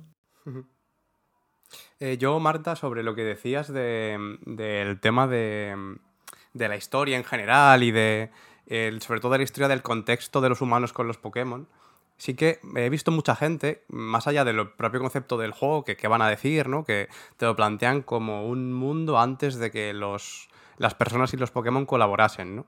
Y en el juego me parece lógico, pero veo como que hay gente que lo repite y al final, quieras que no, no es que colaboren, es que trabajan para ellos. De hecho, la primera misión, justo la que comentabas de los... De, ¿Cómo eran los tres Pokémon estos que se colaban en la, en la aldea y tenías que ir a buscarlos? Ah, los, Bidoof. Los Bidoof. Al final, los, eh, cuando los capturas, lo que pasa es que acaban trabajando para la aldea, para ayudar a construir cosas. Sí que vale que les dan comida, ¿no? Pero lo justo para que, para que puedan seguir con ellos. Que no pasa nada, ¿eh? Que es lo de siempre y ya está, pero que, no sé, que se plantee como una colaboración, pues entiendo, ya digo, que ocurra desde el juego, pero, pero fuera no, no sé. Y bueno, más por supuesto es explotación animal. o sea, no, quería insinuar que no lo era, pero al menos... Por supuesto se plantea con cierta amabilidad, ¿sabes? Estos pillines han entrado en la aldea y ahora son nuestros coleguitas. Sí, sí, sí. Así, ahí voy, que es, así es como se plantea, pero bueno, que luego el, discurso desde fuera al final es, es, el que es o el que debería ser, a lo mejor. Eh, luego sobre el concepto del, del, juego y del propio la propia aparición del personaje en... Sí, yo sí que veo disonancias un poco en la narrativa, sobre todo porque al final llegas, em, llegas, eh, llegas como desde el presente, ¿no? Entiendo, no spoilers literalmente los primeros dos minutos del juego. Y te transporta, pues eso, a un mundo del pasado, es un Isekai al final. Y, y bueno, llegas y te hacen capturar a tres Pokémon, ¿no? Por, por cosas que pasan ahí. Y resulta que eres un héroe porque, porque has capturado tres Pokémon y eso es súper raro porque la gente les tiene miedo.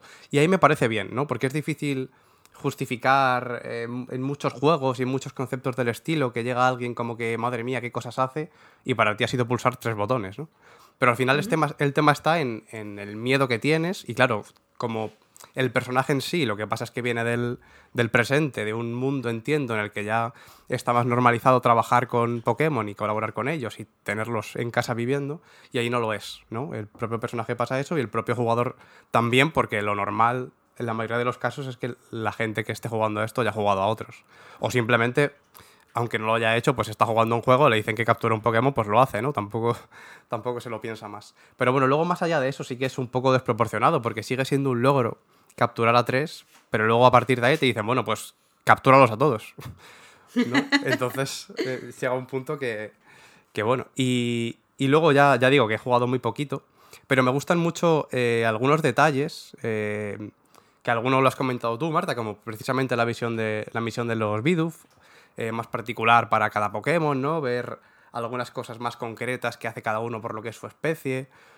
O yo qué sé, que los Pokémon que son más grandes que otros se ven como tal, ¿no? Si, si tú estás paseando por el, por el campo y ves uno más grande que otro, se nota. No es una cosa de que en combate parezcan igual y luego ves en las estadísticas y resulta que uno es más grande que otro. Y dices, bueno, vale, pues me lo tengo que creer porque aleatoriamente ha coincidido así, ¿no?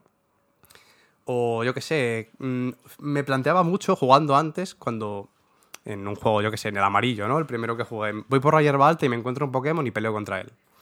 Y claro, digo, a ver, ¿no habrá por aquí alguno más? ¿no? Porque siempre se quedan mirando simplemente. En el juego, no sé si, supongo que te habrá pasado, ¿no? Por, por fuerza, ¿no? Por horas que habrás jugado. Si te, si te enfrentas contra un Pokémon y al lado hay otro que también se ha dado cuenta de que estás ahí, se mete en el combate. Y es un 2 contra 1 al final. Que también para mi gusto, digo, bueno, pues si yo tengo más Pokémon también lo podría sacar, ¿no? Y hago un 2 contra 2. Ni que sea, pero bueno. Eh, y este tipo de detalles en general me parecen muy guays, pero me parece que se quedan cortos y me, me, me, fastidia decirlo así porque a lo mejor es un poco simplista, pero lo sigo viendo como un punto de partida de lo que puede ser. Que no pasa nada, ¿no? Y, y por algo hay que empezar y ya digo que, los detalles que veo me gustan. Pero, pero como decías antes, pues yo creo que hay que afilar un poquito esas cosas. Pero bueno. Claro, es que precisamente por eso me ha dado eh, tanta bajona eh, que sea tan, en mi opinión, perezoso todo lo que veo, porque lo suyo es, si vas a cambiar de una forma que en mi opinión es radical, eh, cómo es tu, tu, juego, ¿sabes? Ya que lo vas a hacer, pues hazlo con un, golpe en la mesa incontestable, ¿sabes? es, así es como va a ser Pokémon ahora y lo enseñamos con toda la grandeza que eh, va a, yo qué sé, a definir la saga a través de ahora. Pero sin embargo, eh, no hay como cierta sensación de que es la boca pequeña en muchas cosas. Sí, han metido el pie en el agua a ver cómo está de fría. Claro, claro, claro, claro. Eso es lo que me pasa, que es eh, como sí, estamos dispuestos a cambiar la saga, os hemos escuchado a todos pero lo vamos a hacer de una forma súper conservadora en algunas cosas. No vamos a invertir ya en hacer grandes despliegues eh, visuales o, despliegues de animación, o, ¿sabes? Y eso es lo que me da... Eso es lo que me da, en cierta forma, no sé, poca confianza, porque me, pregunto, entonces el próximo Pokémon, evidentemente, y teniendo en cuenta que Arceus tiene toda la pinta de que lo va a, petar, o sea, lo ha petado ya en el Reino Unido, no tenemos más datos, pero posiblemente lo pete en todos lados. Eh, el próximo Pokémon va a ser continuista con respecto al Arceus. Es que el Arceus ha dado en la marca por poco, ¿sabes? Ha, sido a, lo mínimo que había que hacer para que de verdad veamos la saga de una forma distinta no me da, o sea, de cara al futuro y a pesar de que este juego me está encantando, no me siento con la confianza que me tendría que sentir. Yo creo que la este rollo de la ambición y de bla bla bla, eh, si queréis lo podemos eh, dejar para eh, hacer un debate más grande la semana que viene. Esta semana a finales, de hecho. En cuatro días. Eso es. porque tengo muchas ideas eh, relacionadas con esto y, me gustaría pues desarrollarlas eh, un poco poniendo eh, Arceus, poniendo ejemplos de Arceus específicos, vaya, y al no haberlo jugado me creo que quedará peor, simplemente. Pero en fin, en general estoy de acuerdo contigo, Marta. pues entonces eso ya, ya lo hablaremos. Yo tengo, ya te digo, muchas ganas de, de saber tu opinión. Tengo muchas ganas de saber tu opinión, casi más ganas que de acabar el juego. Así que lo, o sea, el viernes nos ponemos en común. Eh, ahora no sé si quieres hablar de Strange Horticulture o si estás. Eh, o si tienes la lengua afuera. y prefieres que, que, que haga, que hable yo un poquito de Uncharted, lo que tú quieras. Yo preferiría que hablaras un ratito de Uncharted y así yo me voy recuperando, bebo un poquito de agua y sigo después. Pues fenomenal. eh, vamos a hablar un poquito de Uncharted. Ha salido ahora eh, la colección que reúne Uncharted 4 y The Lost Legacy. Eh, es decir, la- el último juego de la serie Uncharted y su expansión, que en principio iba a ser un DLC, luego se publicó por separado, etcétera, etcétera. Eh, el Uncharted Señoras, como se conoce po- popularmente. Y, y acertadamente, eh, en, en mi opinión. Eh, ¿Y qué decir de este juego? Joder, es una. Tengo pendiente publicar una cosilla en la Night, se me está alargando más de lo que yo esperaba, pero eh, quería poner eh, en orden y en común una serie de ideas que me han ido surgiendo mientras jugaba estos dos juegos. Mientras rejugaba los dos por primera vez, porque tanto Uncharted 4 Uncharted 4 no sé si lo probé alguna vez en la Play 5 para ver cómo iba cuando salió la consola, no, no me acuerdo. Eh, pero creo que no. Y si lo probé, lo probé muy por encima. Eh, pero eso, desde 2016 y 2017 creo que son los originales, ¿no? No o incluso 2018, no me acuerdo. 16, creo. Sí, sí, 16 y 17. 16 y 17, ¿no? Eh, pues eso, no volvía a jugarlos. Y son dos juegos que, curiosamente, cuando, cuando digo eh, que, que God of War, por ejemplo, es un juego que, resulta súper contemporáneo ahora mismo, no pienso. eh, hay, hay gente que me dice, pero ¿cómo no va a ser contemporáneo si es de hace tres putos años? ¿no? Eh, no se va a quedar pocho tan rápido. Y uno pensaría que con Uncharted puede pasar lo mismo, pero Uncharted 4 no voy a decir que se haya quedado desfasado, pero sí que creo que agotó una fórmula para siempre, de una manera que, que, que- que es incontinuable. Y me explico. Uncharted 4 eh, es el epítome de- del pelijuego, en realidad. ¿no? Es un juego que, eh, pues, pues sí, eh, es un- una aventura de acción, hay, sal, hay exploración, hay saltos, ¿no? hay disparos, hay combate cuerpo a cuerpo, hay puzzles, etcétera, etcétera. Eh, pero la forma en la que, en la que fluye todo este contenido, ¿no? Eh, y en la que se canaliza y en la que se utiliza eh, pues esta aventura para eh, servir de metáfora, para contar y servir de metáfora de una historia que, que va más allá de pues, las peripecias de Nathan Drake y su simpático equipo de, de bandoleros ¿no? que, que van robando cosas por aquí y por allá. Es. eh, está hiper diseñada para crear una ilusión de control. Que, no- que es una ilusión, ¿no? Es una. Uno, uno podría enfadarse, ¿no? Y decir, joder, eh, ¿por qué me están haciendo este eh, truco de magia en mi puta cara? Pero lo guay de los trucos de magia es que te, te quedas flipado, porque no sabes, no sabes cómo te están manipulando de esa forma, ¿no?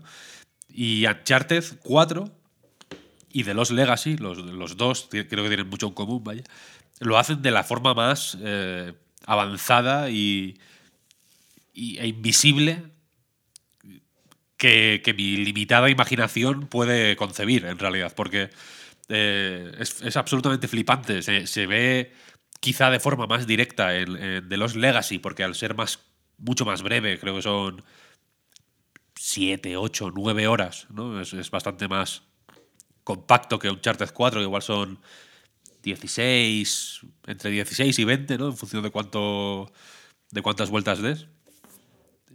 Eh, te ha- hacen que cada puñetazo que das, por ejemplo, eh, tenga como reacción una serie de animaciones y de movimientos y de eh, interacciones con otros personajes que están en el, en el mismo escenario que, que, pare- que parecen dirigidas por un director de cine. Quiero decir, eh, parece que Nadine te está esperando ahí realmente para eh, agarrar por los hombros al fulano al que le acabas de pegar un puñetazo.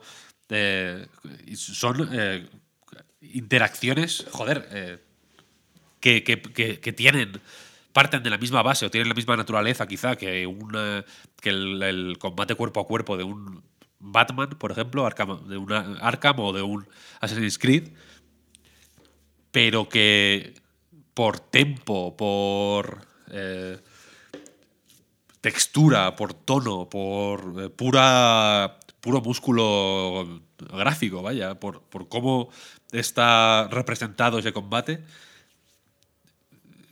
son eh, alucinógenos, iba a decir, ojalá, ¿no? Hip- hipnóticos.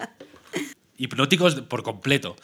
Yo, el, ahora que lo he rejugado en Play 5, vaya, todo el inicio de, de los Legacy hasta que llegas a la, a la jungla, que, es el, mundo abierto, ¿no? De, pues donde ya empiezas a explorar más libremente y tal, que es una set piece en la India que empieza con una eh, un un paseo con una niña, luego pasas a te, te infiltras por unas calles, luego llegas a los tejados, una huida de alto voltaje con tiroteos, con explosiones. Toda esa secuencia es eh, increíble, increíble. Y está llena de trucos y de trampas y es precisamente eh, aquí entiendo que puede haber una eh, doble lectura o dos reacciones ante estos trucos. Una puede ser eh, ofenderse, ¿no? Porque un videojuego al final, cuanto más control te quiten, suponemos, eh, peor, ¿no? Porque al final eh, se supone que, casi, parece que se supone que, se traiciona la confianza, ¿no? Hay una relación de confianza entre eh, juego barra responsables del juego y jugador barra jugadora que pues que se traiciona cuanto más eh, se, per- se pervierten se pervierte la pureza de las interacciones ¿no? si tú das un puñetazo ese puñetazo tiene eh, una forma de ser y tú tienes que conocerla para poder calcular cuándo vas a dar ese puñetazo eh, cómo, por qué, a quién cuándo, etcétera, etcétera. Y la otra forma de reaccionar a eso es fascinarse simplemente de que el juego te mangonee de, la forma más salvaje para generar una escena que de verdad que es perfecta. Básicamente. No hay. No se me ocurre otra palabra. La- el principio de, de los Legacy es perfecto. Es. eh, es perfecto porque encima te puedes parar, te puedes, puedes pararte a mirar el mercado de donde empieza 10 minutos o pasar uno o no mirar nada o hacer fotos o pararte a mirar lo que hay eh, en, el, horizonte, de pronto hay una explosión, ¿no? Pararte a mirarla, no pararte. Da lo mismo lo que hagas, que siempre es perfecta. No sé si me estoy explicando, ¿no? Que el- su ritmo, su el montaje, digamos, es perfecto, hagas lo que hagas. Digamos que se eh, al mismo tiempo te fuerza a jugarlo de tal forma que, pues, evidentemente favorezca que sea como ellos esperan que sea y como esperan que tú la recibas, pero al mismo tiempo es suficientemente flexible y plástica como para que independientemente de lo que tú hagas en las partes en las que más control tienes, ¿no? como cuando mueves la cámara, por ejemplo, etcétera, eh, se adapte a ti, ¿sabes? O sea, se, adapte a lo que tú estás haciendo para ser siempre eh, impresionante de una forma equivalente, aunque haya diferencias de sutiles diferencias de carácter en cómo es esa escena, ¿no? Incluso eh, la manera en que te pone una puta farola encendida donde están todas apagadas, una farola encendida para que tu cerebro reptiliano ya no es una, es una cosa ni consciente, es una cosa como eh, eh, arcana, ¿sabes? Como el- el- el- el- el- la parte de tu cerebro que controla tu relación con tus ancestros, de, celtíberos, ¿sabes? De, antes de que los romanos estuvieran en España. eh, mueva el pulgar derecho para mover el stick derecho hacia una zona porque le interesa al juego que estés con la cámara mirando hacia allí para de pronto meterte algo por otro lado y demás, ¿no? ¿Cómo- ¿Cómo te, toque, te, te- es que el, verbo es mangonear, vaya, para que tú mismo, sin eh, que el juego te lo diga, en plan, mira, pon la cámara para allá, o sin quitarte al 100% el control, porque sí que hay veces que pues la cámara va eh, inclinándose hacia o moviéndose un poco hacia tal lado y hay veces que, pues evidentemente, si vas mirando con la cámara para el suelo, cuando al juego le sale de los huevos te quita el control y ya está, ¿no? Pero en una experiencia de juego normal está todo meticulosamente colocado para que sin tú eh, sentirte forzado a hacerlo, sin sentir que esa confianza entre el juego y tú está siendo pervertida, ¿sabes? Eh, pues coloques las cosas como le interesa al juego. Es increíble, absolutamente. Uncharted 4 es igual, para mí mejor, personalmente, vaya. Pero evidentemente el, scope o la, extensión es bastante más larga y para mi gusto funciona funciona de forma un poco más eh, como una flecha en, en The Lost Legacy porque al final Chloe y Nadine tienen eh, tienen lore, ¿no? Por así decirlo, o trasfondo, tienen una historia y la conoces por otros juegos de Uncharted, pero en realidad da igual. No, tampoco se. Quiero decir que Uncharted 4 pues empieza con Nathan Drake de niño, eh, luego en la cárcel, luego no sé qué, luego con la mujer. Hay, hay mil. Hay una. La introducción de Uncharted 4 es larguísima, es una cosa. Joder, de. consistente, ¿no? Varias horas ahí de. de, presentarte personajes, de profundizar en la psicología de una serie de personajes que de no estar apoyados por tres juegos anteriores te, daría exactamente igual y no funcionaría para nada, ¿no? De los Legacy va al grano porque es como, bueno, estas dos chavalas mm, a petarlo por, la selva. Y, le va de lujo en realidad, ¿no? Porque tan... Es tan... eh, de es un juego tan de personajes, Uncharted, la serie Uncharted, que, me- que simplemente hacer que el protagonista sea otro personaje le da, de forma, en mi opinión, temporal, eh, pues un soplo de aire fresco que le ayuda a avanzar sin mucha dificultad un trecho más, ¿no? Pero, ¿qué pasa? Decía al principio que Uncharted 4 es el final de la fórmula Uncharted. Y me refiero a que eh, después de Uncharted 4, si os fijáis, yo tengo la sensación de que, de que la mayoría de juegos simplemente desistieron de intentar hacer eh, clones de Uncharted. Hubo una época en la que había muchos juegos como Uncharted, ¿no? De pronto fue como, hostia, esta acción-aventura de así de que juegas pero no mucho, pero los personajes molan y tal, como que es guay. Pero creo que Naughty Dog puso el listón tan alto que intentar seguir por ahí eh, eh, es contraproducente. En realidad, porque nunca vas a estar a la altura de, de Uncharted 4. Eh, Puedes contar historias más interesantes, ¿eh? se me ocurren mil historias más interesantes, se me ocurren mil entornos más interesantes, se me ocurren eh, mil eh, diseños de gameplay más interesantes en los que integrar esas historias. Pero el, la combinación exacta que se encontró con Uncharted, en Uncharted 4, fue peak performance. This is what peak performance look like. Lo que podía faltar era lo técnico y ahí yo creo que, que es cuando lo, lo acabaron de reventar con el 4. Sí, sí.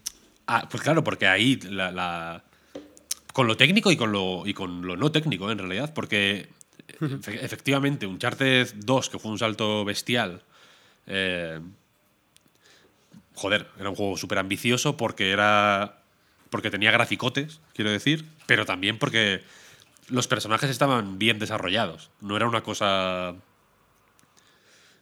no, igual no es eh, en busca del tiempo perdido, quiero decir, pero eran, eran estaban desarrollados como en una película buena de los 80, ¿sabes? Que tenían su intriga. Había ahí una tensión, ha- había una serie de elementos básicos de, de- que no suele haber en videojuegos, que en el 4, de una forma, joder, súper explícita, yo creo que es que se... Que, que, se llevaron a sus últimas consecuencias, ¿no? Con el rollo de Nathan Drake, eh, ex aventurero, llega un personaje de su pasado, su hermano, ¿no? En el que sabes que han, que ha habido ahí unas, eh, unas fricciones, hay una admiración, hay una relación un poco eh, tóxica, ¿no? En el sentido de que hay una dependencia, como un rollo. Es un rollo psicológico. Que, habrá quien me diga que es un poco de, novel- de no- novela negra, o, o sea, de novela rosa o de, folletín pocho, pero bueno, mm, me vale, me sirve, ¿no? Normalmente no, no llegan ni ahí los juegos. Y que aquí, eh, pues llega hasta el final. Y está ejecutado con efectivamente unos gráficos acojonantes, que están pensados para, eh, para ser un- el, mejor vehículo posible para eso. ¿no? Y, y la cosa es que si en Uncharted, ahora pensando en, un, en Uncharted 5, por ejemplo, ¿no? si en Uncharted 5 metes más gameplay, por ejemplo, yo que sé, un sistema de crafteo, ¿no? Nathan Drake por la selva, eh, crafteando mierdas, ¿no? Flechas, por ejemplo, para cogiendo ramas y haciendo flechas o cogiendo potingues de los soldados y haciéndose vendas o lo que sea, tal y cual. Ya no sería Uncharted, sería The Last of Us, por ejemplo. Y si metes menos gameplay, tampoco sería Uncharted, sería otra cosa. Quizá más valiente. A mí me gustaría eh, que, ver experimentos de ese tipo, pero la, el equilibrio que se consiguió con Uncharted 4 ya es de, de callejón sin salida. Ya no se puede ir más allá. Y eso creo que lo demuestra de los Legacy, porque hace un. hace una intentona de eso, refrescar un poco eh, personajes. Es guay que no tenga que salir de pronto Nathan Drake pa- como, hey, hola, soy Nathan Drake, el protagonista El de protagonista". Uncharted. Estás jugando a un juego no protagonizado por mí. ¿No? Como estas, estas son las no protagonistas de Uncharted.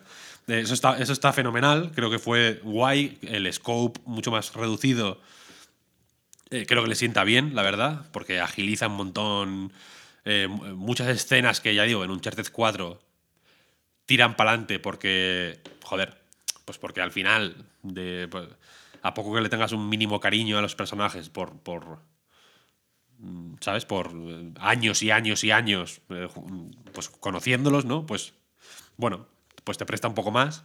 Y entonces se toman una serie de libertades eh, con, pues eso, con, con explicando cosas de una forma así larga, larga y muy desarrollada que, que mola ver que se puede hacer sin eso, ¿no? Yendo al grano y, punto. Eh, eh, The Last of Us Parte 2, por ejemplo, es un juego también de, largo recorrido, quiero decir, que no, no va rápido, es un juego al, revés, excepto con X, X momentos que tienen que ser un poco más frenéticos. Creo que no es exagerado decir que es un juego lento ¿no? y que intenta tener una densidad que igual está más cerca de Red Dead Redemption 2 que de, yo qué sé, que de un juego, de, que de un Call of Duty, ¿sabes? Eh, no sé, ni, no sé ni por qué estaba diciendo esto. Ya se me, se me ha, ido la, se me ha ido la olla.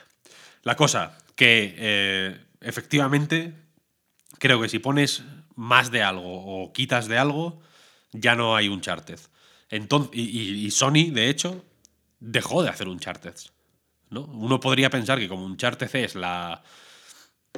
Uncharted es básicamente la franquicia de Sony por excelencia, ¿no? Es como la- lo más tocho que, que hay en PlayStation. Es Nathan Drake es el Super Mario de, de PlayStation.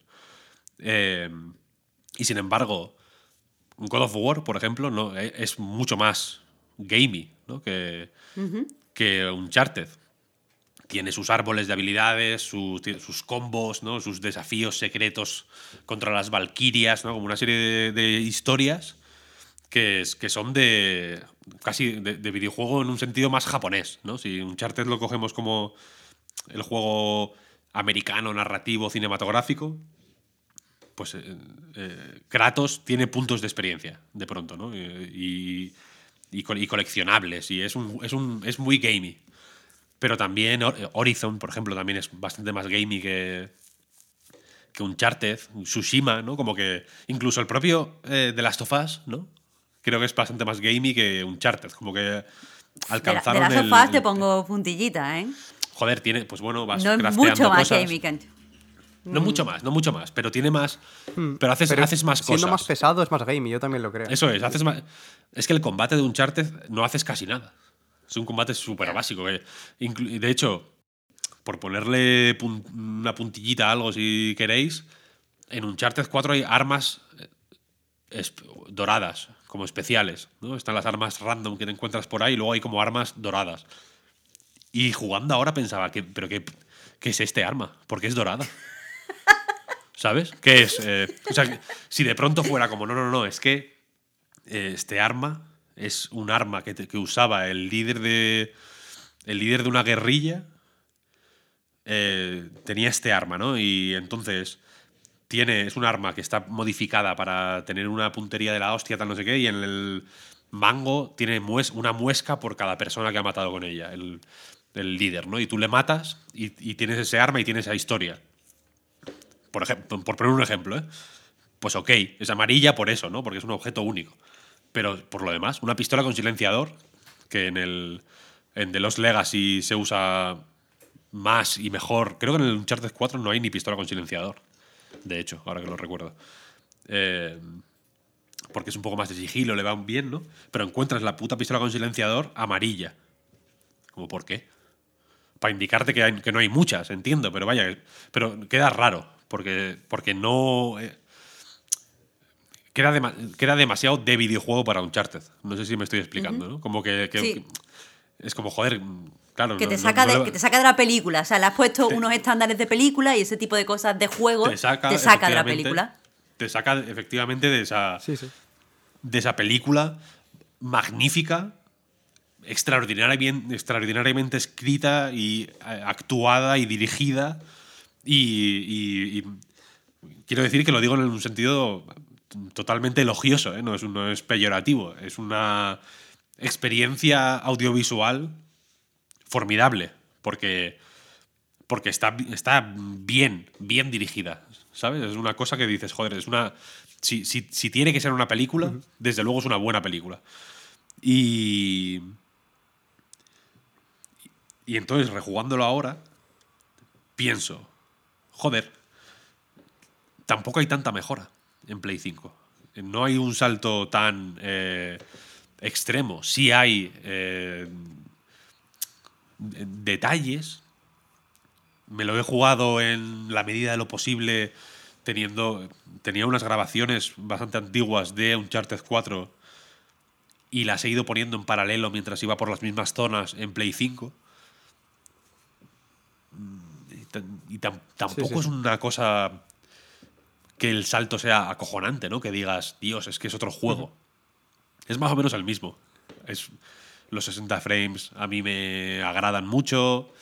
En, en análisis más eh, minuciosos como los de Digital Foundry, pues se ven detalles, a mi parecer, bastante menores, que, que sí que se han mejorado y demás, ¿no? Pero no, no cambia el juego por completo, para nada. Eso no, es- no- no lo digo como algo malo también, sino como un aplauso a la versión de Play 4, ¿no? Que en 2016, joder, ya era una cosa tocha, tocha. Y. Y entonces no le veo mucha razón de ser a esta reedición, más que como pr- pr- producto derivado de la película. Que entiendo que querrán tener un. ¿no? como una referencia más o menos de novedad relacionada con Uncharted para vender ahora que, que sale la película de- con Tom Holland. Y, y fíjate que jugando a, a Uncharted 4 ya de los Legacy ahora, yo creo que la película no va a ser mejor. No, o sea, no, no, no, puede, ser- no puede ser mejor que Uncharted 4. Si, si acaso, yo creo que Uncharted 4 es un ejemplo de que las de que jugando casi a su mismo juego, los juegos pueden ser mejor que las películas. En el sentido de que pueden ejecutar una serie de recursos y, y utilizar un lenguaje muy similar, de formas muy similares también, sin quedarse atrás. Y Y yo creo que ciertas cosas que en una película quedan ridículas, igual es una cosa mía, ¿eh? que tengo eh, pues taras o desconfianzas con el cine, pero ciertas set pieces que en Uncharted 4, como la locura esta que vas, que vas por el coche por el por el pueblo este, que es una una cosa larguísima, que, que, que hay destrucción a raudales y que es una escena una de las escenas icónicas del juego, ¿no? Al final. Eh, eso creo que en cine quedaría ridículo y en el juego es mm, increíble. Te deja sin aliento, es emocionante, es, mm, es, brutal, es un, es un logro eh, técnico, mecánico a, todos los niveles. Te deja boquiabierto, es, es brutal. Eh, entonces, bien, ah, celebro, celebro. No creo que sea. Eh, no creo que merezca la pena lanzarse a por estos juegos ahora si, si ya los has jugado. Otro problema de los Uncharted normalmente es que ah, una vez que los juegas una vez, ya la segunda. Pues tampoco. Tampoco sueles descubrir nada nuevo. A mí me ha gustado rejugar conociendo ya lo que va a pasar. Pues bueno, igual, igual sirve si lo quieres ver de esa forma para ver cómo hacen lo que hacen sin, sin estar preocupado por enterarte de la historia, por ejemplo, ¿no? O, al no tener que sorprenderte con los giros y con los acontecimientos que hay en el guion, pues igual puedes jugar pues, con la cabeza más pendiente de. Pues eso, no del, no del fondo, sino de la forma. ¿no? no sé si me explico. Ver dónde está el arte, ¿no? Y cómo es ese arte más que pues simplemente disfrutar de la historia de una forma así un poco más eh, naif, ¿no? O más eh, visceral. Eh, porque ya digo que, que, si el. Si el. Si lo que se quiere aquí ver es un, es un salto bestial en lo técnico, ¿no? Entre. Por, pues, pues, que han pasado cinco años al final, ¿no? Entre, entre las dos versiones y demás, tampoco está ahí. Pero si no, si alguien no los ha jugado no los tiene en mente, estas, pues eh, obviamente es la mejor versión que, que ha salido hasta la fecha. Así que adelante. Yo lo recomiendo, vaya. Me, me, gusta aparte, me gusta aparte que, que los veo como, como juegos. Eh, o sea, me fascina porque les noto esa sensación, ¿no? De que son los últimos de su especie. Son como linces ibéricos, ¿sabes? El que, que, ves uno y dices, joder, igual no eres el último, pero de los últimos sí que eres, ¿eh? Entonces, yo tenía esta que... sensación, Víctor, y me gusta mucho cómo le has puesto, le has puesto palabras a, a esto, ¿no? De que sí, yo, yo, tampoco veo mucho que pueda, que pueda haber juegos así de aquí en adelante. A lo mejor vuelve a verlos, ¿no? No sé cómo de cíclico puede ser esto, pero, pero sí, sí. Sí, evidentemente el tiempo, el tiempo, claro, el tiempo lo, lo cura todo y supongo que en cierto momento nos olvidaremos de, de lo que hizo Uncharted, pero, pero yo de verdad que creo que ahora mismo si saliera un juego de, yo qué sé, de Eidos Montreal, que fuera una aventura de acción tipo Uncharted, que usara pues, recursos similares a Uncharted, etcétera, etcétera, y que fuera como el Uncharted de Eidos Montreal, por entendernos, estaría condenado desde el minuto uno a, a vivir a la sombra de Uncharted. Y eso, y eso, es, eso, eso, es, eso es, joder, es, es chungo, pero dice mucho de Uncharted, ¿no? En realidad, es, es, es in, imposible escapar de esa, de esa, sombra. Claro, y precisamente lo que, lo que comentabas antes de, de, que al final el juego va a ser mejor, de, mejor que la película es precisamente porque, porque es un juego, ¿no? Lo que comentabas de, de que lo puedes ver de dos formas, ¿no? Como, madre mía, los pelijuegos de Sony, ¿no? Vaya mierda. O lo puedes ver como eh, creértelo, ¿no? Pero al final si te lo crees es porque ellos consiguen que te lo creas, ¿no? Porque si consiguen hacer una experiencia fluida en la que por mucho que te lo orquesten ellos de la mejor forma posible o te lo coloquen todo para que hagas caso a sus trucos, lo hacen bien y tú realmente eres el que lo estás haciendo. Entonces, precisamente la escena esta del coche por la ciudad eres tú el que vas conduciendo ese coche. Entonces, por mucho que, que esté todo planeado, la realidad es que si te vas más para la derecha de la cuenta, te metes, te metes un viaje. Porque sí, yo recuerdo haber tenido es... que repetir esa escena por, por eso mismo. Pero es relativamente difícil. ¿Sabes? Y en el- eh, por ejemplo, en la, en la primera escena del juego, cuando vas en la lancha esta por el mar de noche, que hay una tormenta, que te están persiguiendo, hay unos piratas, ¿no? Que estás llegando a una isla, que la isla solo la ves de una forma muy hábil cuando hay truenos, ¿no? Entonces, por mucho que te desvíes, te pueden poner la isla delante eh, siempre, porque tú no la ves, ¿no? Cuando hay truenos, simplemente se ve la isla a lo lejos. Y e- esa escena siempre pasa lo mismo, pero no tiene por qué pasar igual, ¿sabes? Se adapta a las peculiaridades de tu forma de jugar. Hay, hay un momento en el que un barco te piña por un lado y se rompe el tejado del barco, y en función de lo que hayas hecho antes, el barco se choca contigo desde la derecha o desde la izquierda. ¿Sabes? O sea, la, escena está preparada para adaptarse a las circunstancias y ser igual pero distinta. ¿Sabes?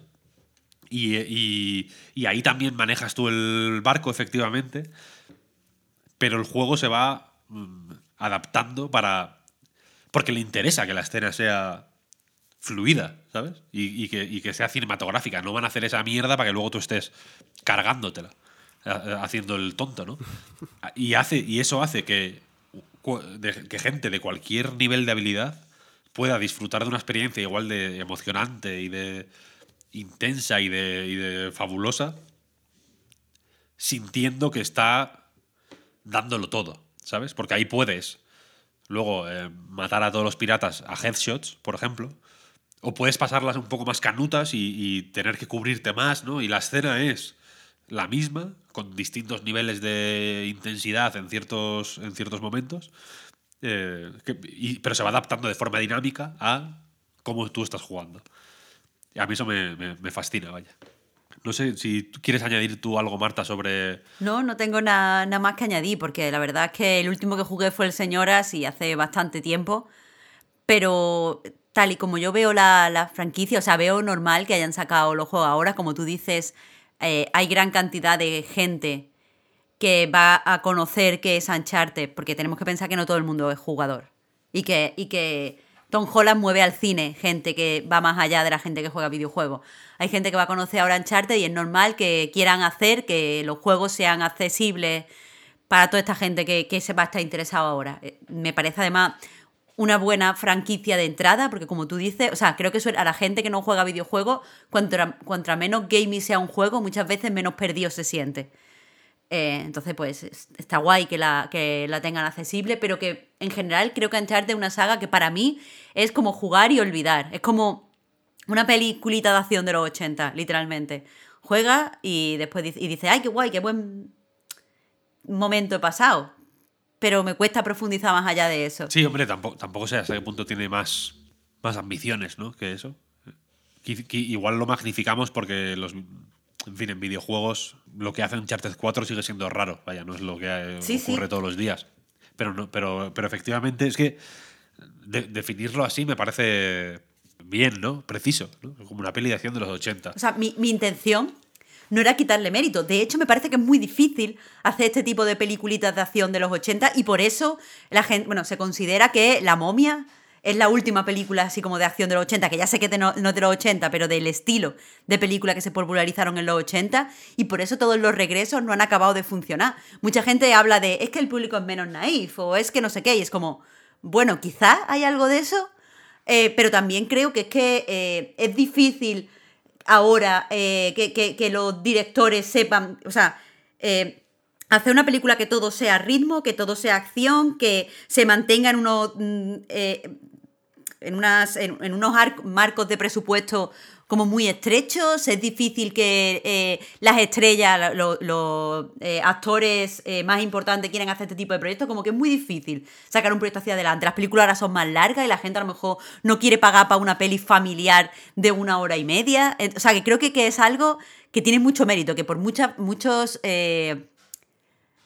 factores ya no pueden hacerse y, el mérito está en que se hacían y salían adelante y se convencía un montón de gente para ir al cine. Entonces, eh, está guay que eso, que eso tenga un reflejo en videojuego y que sea un reflejo tan exacto. Lo que pasa es que ya te digo, igual que me pasa, eh, viéndoles el mérito, muchas veces me cuesta hacer un análisis eh, profundo de lo que es la película en sí, o lo que en este caso son los juegos, porque creo que no están hechos para aguantar cierto tipo de análisis que son los que a mí me gusta hacer.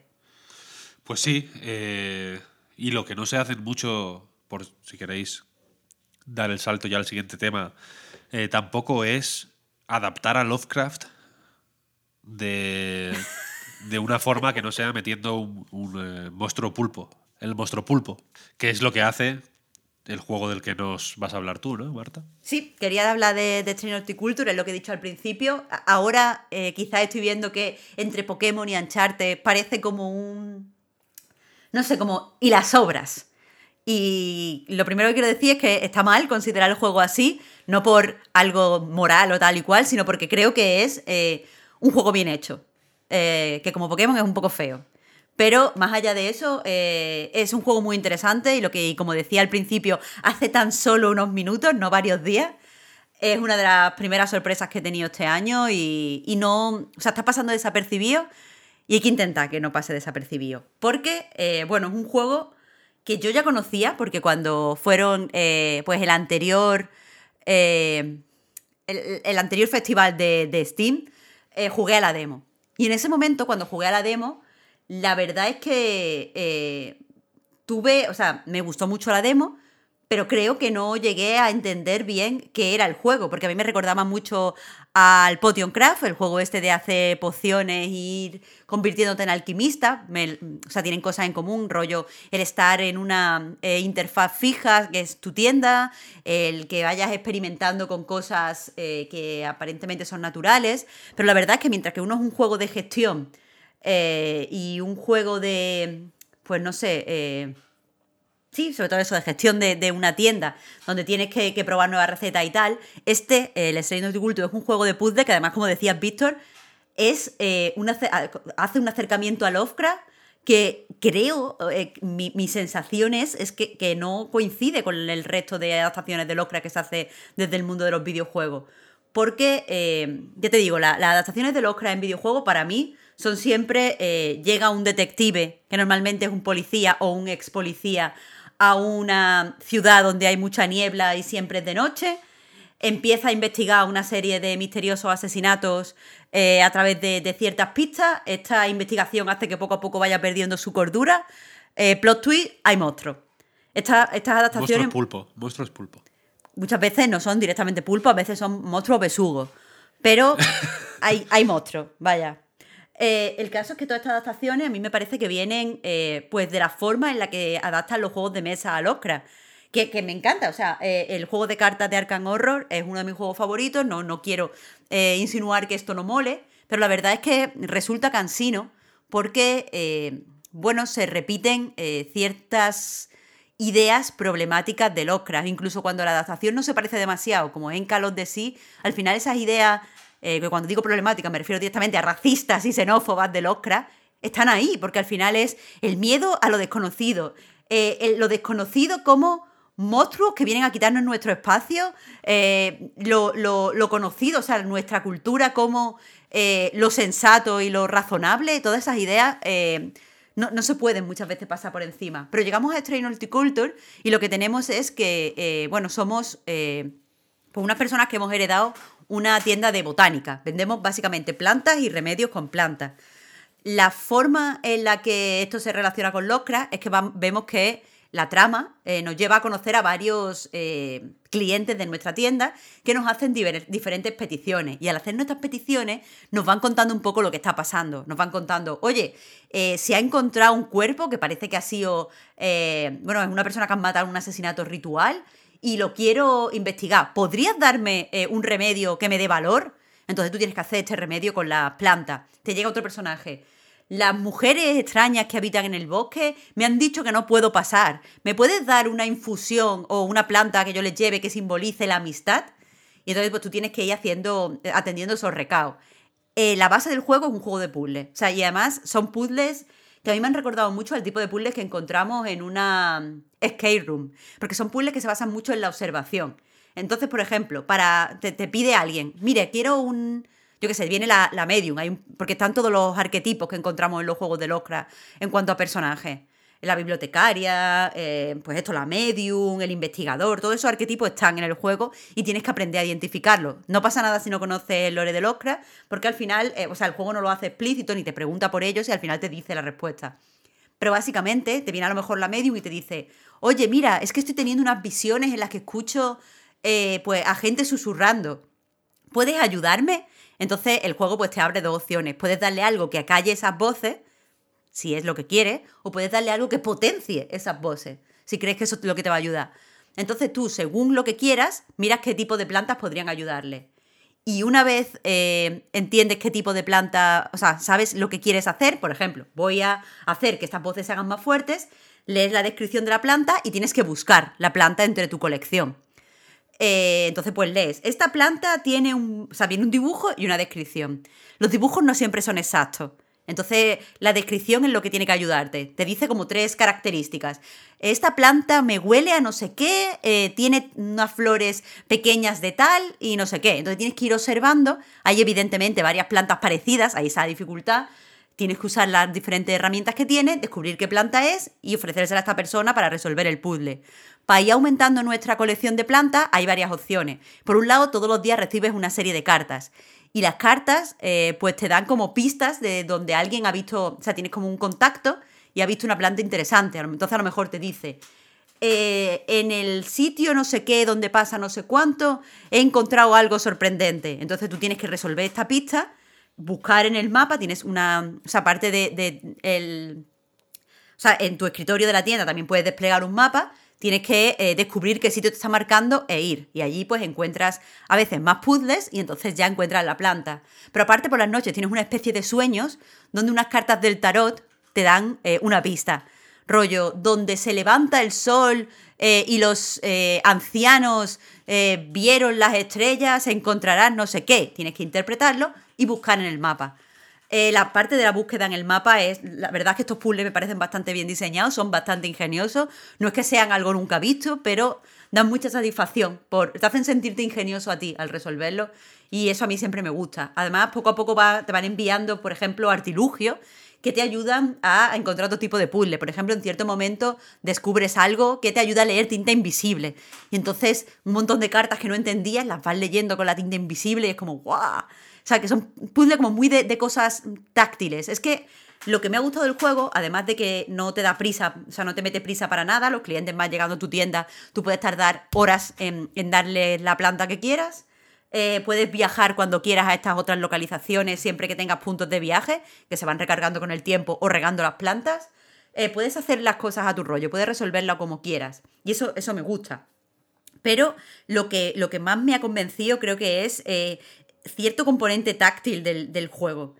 Eh, que, no sé por qué me, me, o sea, no, no, está hecho a través del game feel, sino de la ambientación y me, ha gustado bastante. Por ejemplo, el hecho de que tengas que desplegar un mapa, entonces tengas que hacer la acción de desplegar el mapa para investigar y puedas ir recorriendo el mapa con una lupa o tengas que ir contando las casillas, porque está, está como numerado con letras y, o sea, con, coordenadas. Tenga que ir eh, contando y buscando las coordenadas con el dedo para poder ir a un sitio y después eh, tengas un libro de, plantas. Entonces, para identificar las plantas tengas que pasar la página y, entonces sientes que vas para adelante o para atrás en el libro porque no hay como un glosario donde tú pongas el nombre y te aparezca. Entonces a lo mejor las pistas que te dan es, esta planta era conocida antes como Arubeus no sé qué, entonces tienes que ir mirando los nombres en latín poco a poco con el dedito y es, como muy satisfactorio, e, es, eh, eh, un juego de puzzle que trae como mucha paz, como que la investigación es muy agradable, cosa que de nuevo a mí me remite a Lovecraft porque muchas veces eh, en, en, pues, en la propia trabajo de Locra está el componente este de vamos a investigar, vamos a mirar libros antiguos, vamos a mirar manuscritos, vamos a ver qué se escribió de esto hace 300 años. Y, todo eso, ese, sentimiento de, investigar está incorporado en el propio juego. Y, es muy agradecido. Entonces, ya os digo, a mí me... La historia me parece que está bien, o sea, es muy... pues al final descubres quiénes son los buenos, quiénes son los malos, hay un ritual ¿Pararás el ritual? Pues ya verás, o sea, decídelo tú. Quizás la única pega que le pongo al nivel de trama es que eh, muchas veces las decisiones que tomas son eh, muy obvias.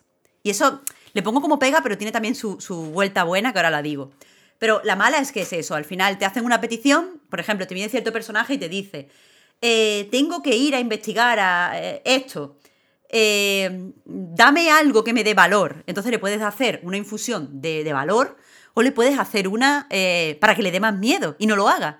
Entonces, pero te lo ponen ahí las dos cosas obvias. ¿Sabes? Una, es obvio que es una decisión que va a influir sí, a la sí. trama. Y a mí eso muchas veces me saca de. de- es que es eso, y, y no te saca a ti. Pref- prefiero, si, si puedo hacer eso, eh, ingeniármelas por mí mismo, claro. Que se me ocurra a mí. Ahí está. Pues, pues eso es lo que digo. Me hubiera sentido como más realista el que yo pudiera decir, vale, me está pidiendo esto. ¿Qué pasa si se lo doy mal? Claro, claro, O sea, claro. no se puede hacer invisible. E- Esta, eh, en el- la forma en la que está hecho el juego, esta decisión nunca puede ser invisible, porque el juego, cuando das una planta errónea, por ejemplo, alguien te pide algo directo, rollo, dame una infusión para dormir. Y este es un, es un, eh, cliente sin más, porque hay clientes que no son parte de la trama. Eh, pues se la das, o, lo más obvio. Mi hija se casa, dame una flor para decorar su boda mm, pues si te equivocas, el juego te dice esto es un error. Pero estaría guay que, eh, bueno, que eso, que te dejara descubrir a ti mismo que no siempre tienes que hacer lo que quieran los clientes. Aunque, aunque no, eh, tengan que te tengas que darte cuenta, de, o sea, al final te das cuenta que una decisión porque de alguna forma el juego te ha tenido que decir antes cuando resolvías el puzzle de manera errónea.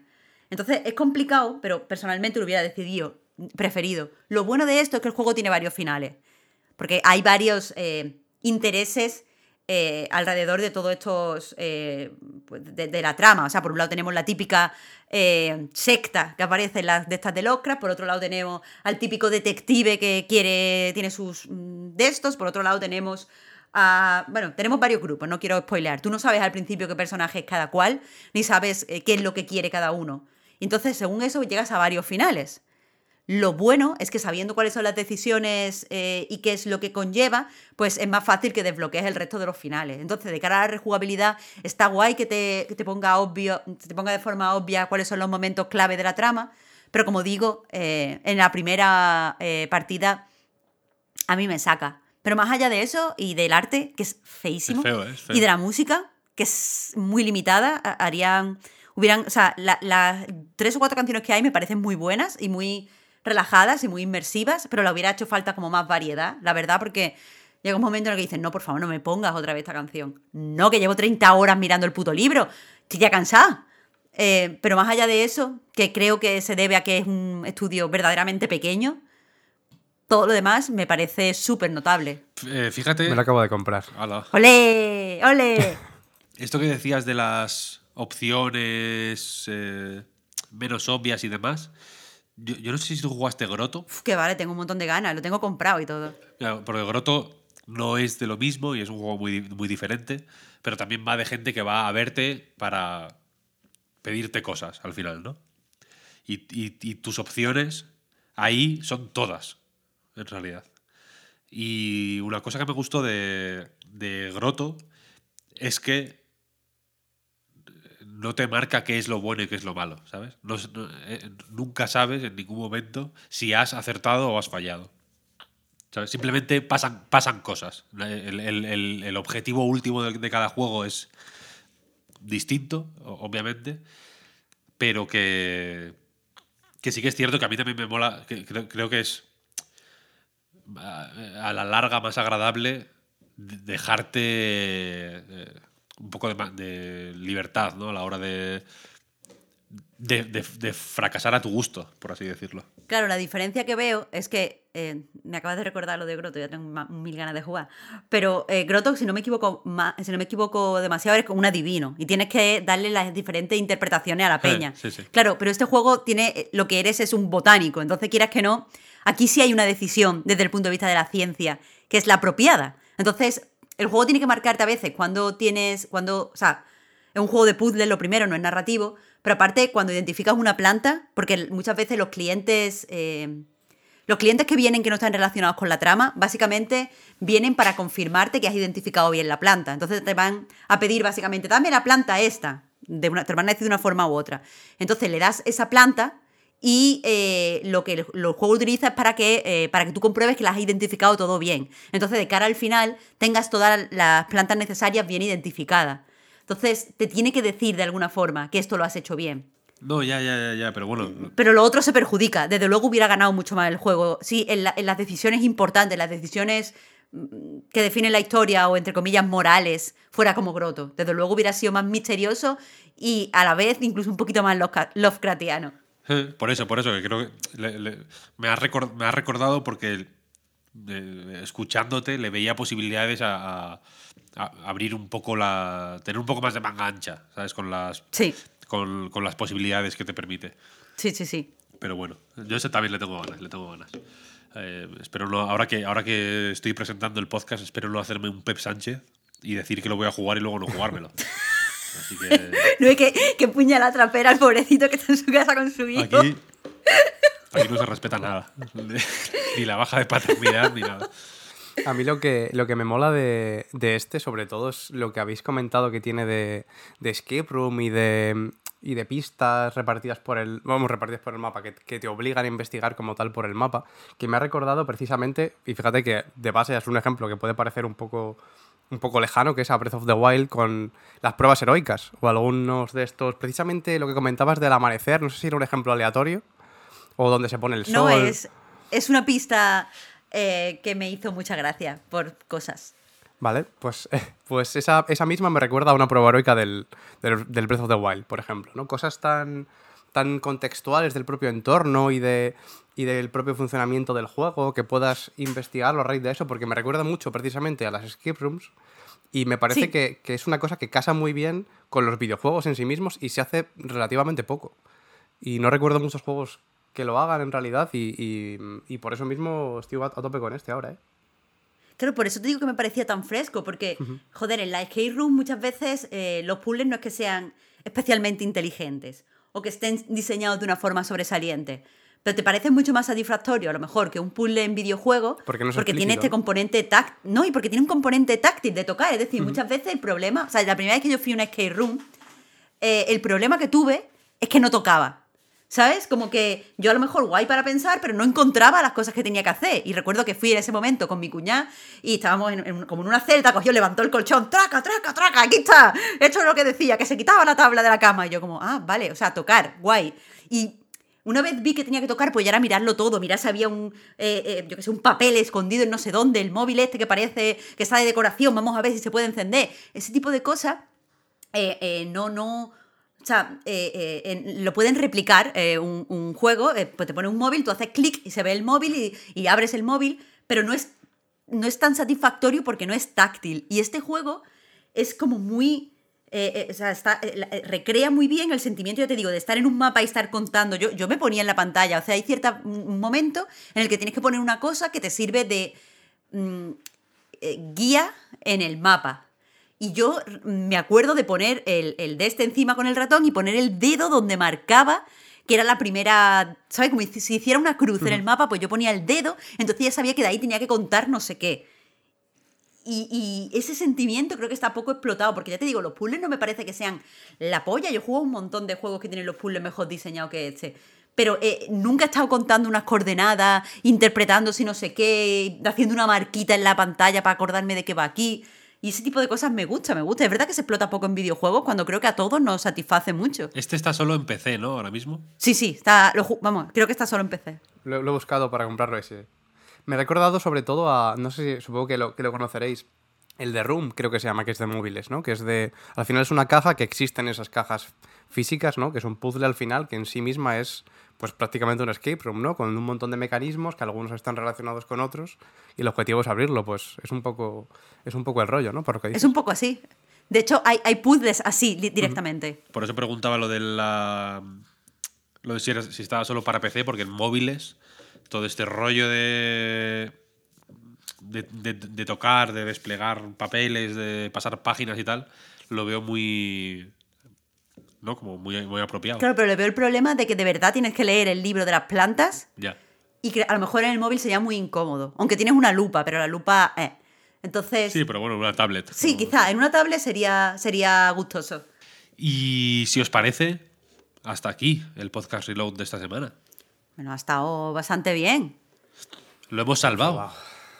Hemos tardado cuatro días, pero lo hemos salvado. Te voy a confesar que tenía yo poca esperanza. No sabía si podíamos retomarlo. Pensaba que íbamos a tener que empezar desde el principio. No, no veía cómo íbamos a saltar. Pero lo hemos hecho bien. Víctor, lo ha hecho bien como presentador. Muchas gracias, Marta. Quedó más o menos cerrado, además, el tema anterior, yo creo.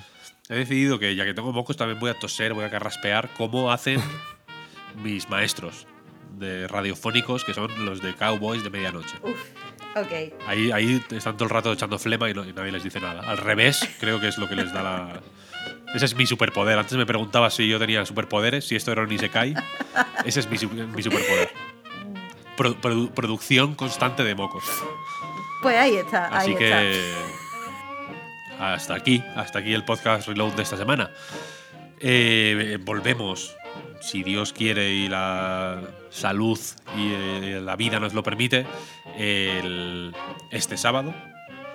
Si estáis escuchando esto en Patreon, probablemente sea el lunes. Y si lo estáis escuchando en abierto, probablemente sea martes o miércoles. Eh, ya veremos. Muchas gracias a todo el mundo por eh, escucharnos y recordamos que el podcast Reload y a nightgames.com son posibles gracias a vuestras generosas aportaciones en patreon.com barra a night reload. Muchas gracias a Marta y a Oscar por haber estado cuatro días sentados en la silla esperando a que, a que me conectara otra vez para seguir grabando. Nunca más, nunca más, Víctor. Entiendo, una- hay que hacer sacrificios a veces. Eh, si nos apoyáis en Patreon, tenéis un ratito más ahora en forma de prórroga. Y lo dicho, nos escuchamos en el próximo. Chao, chao. Hasta luego. Chao, gente.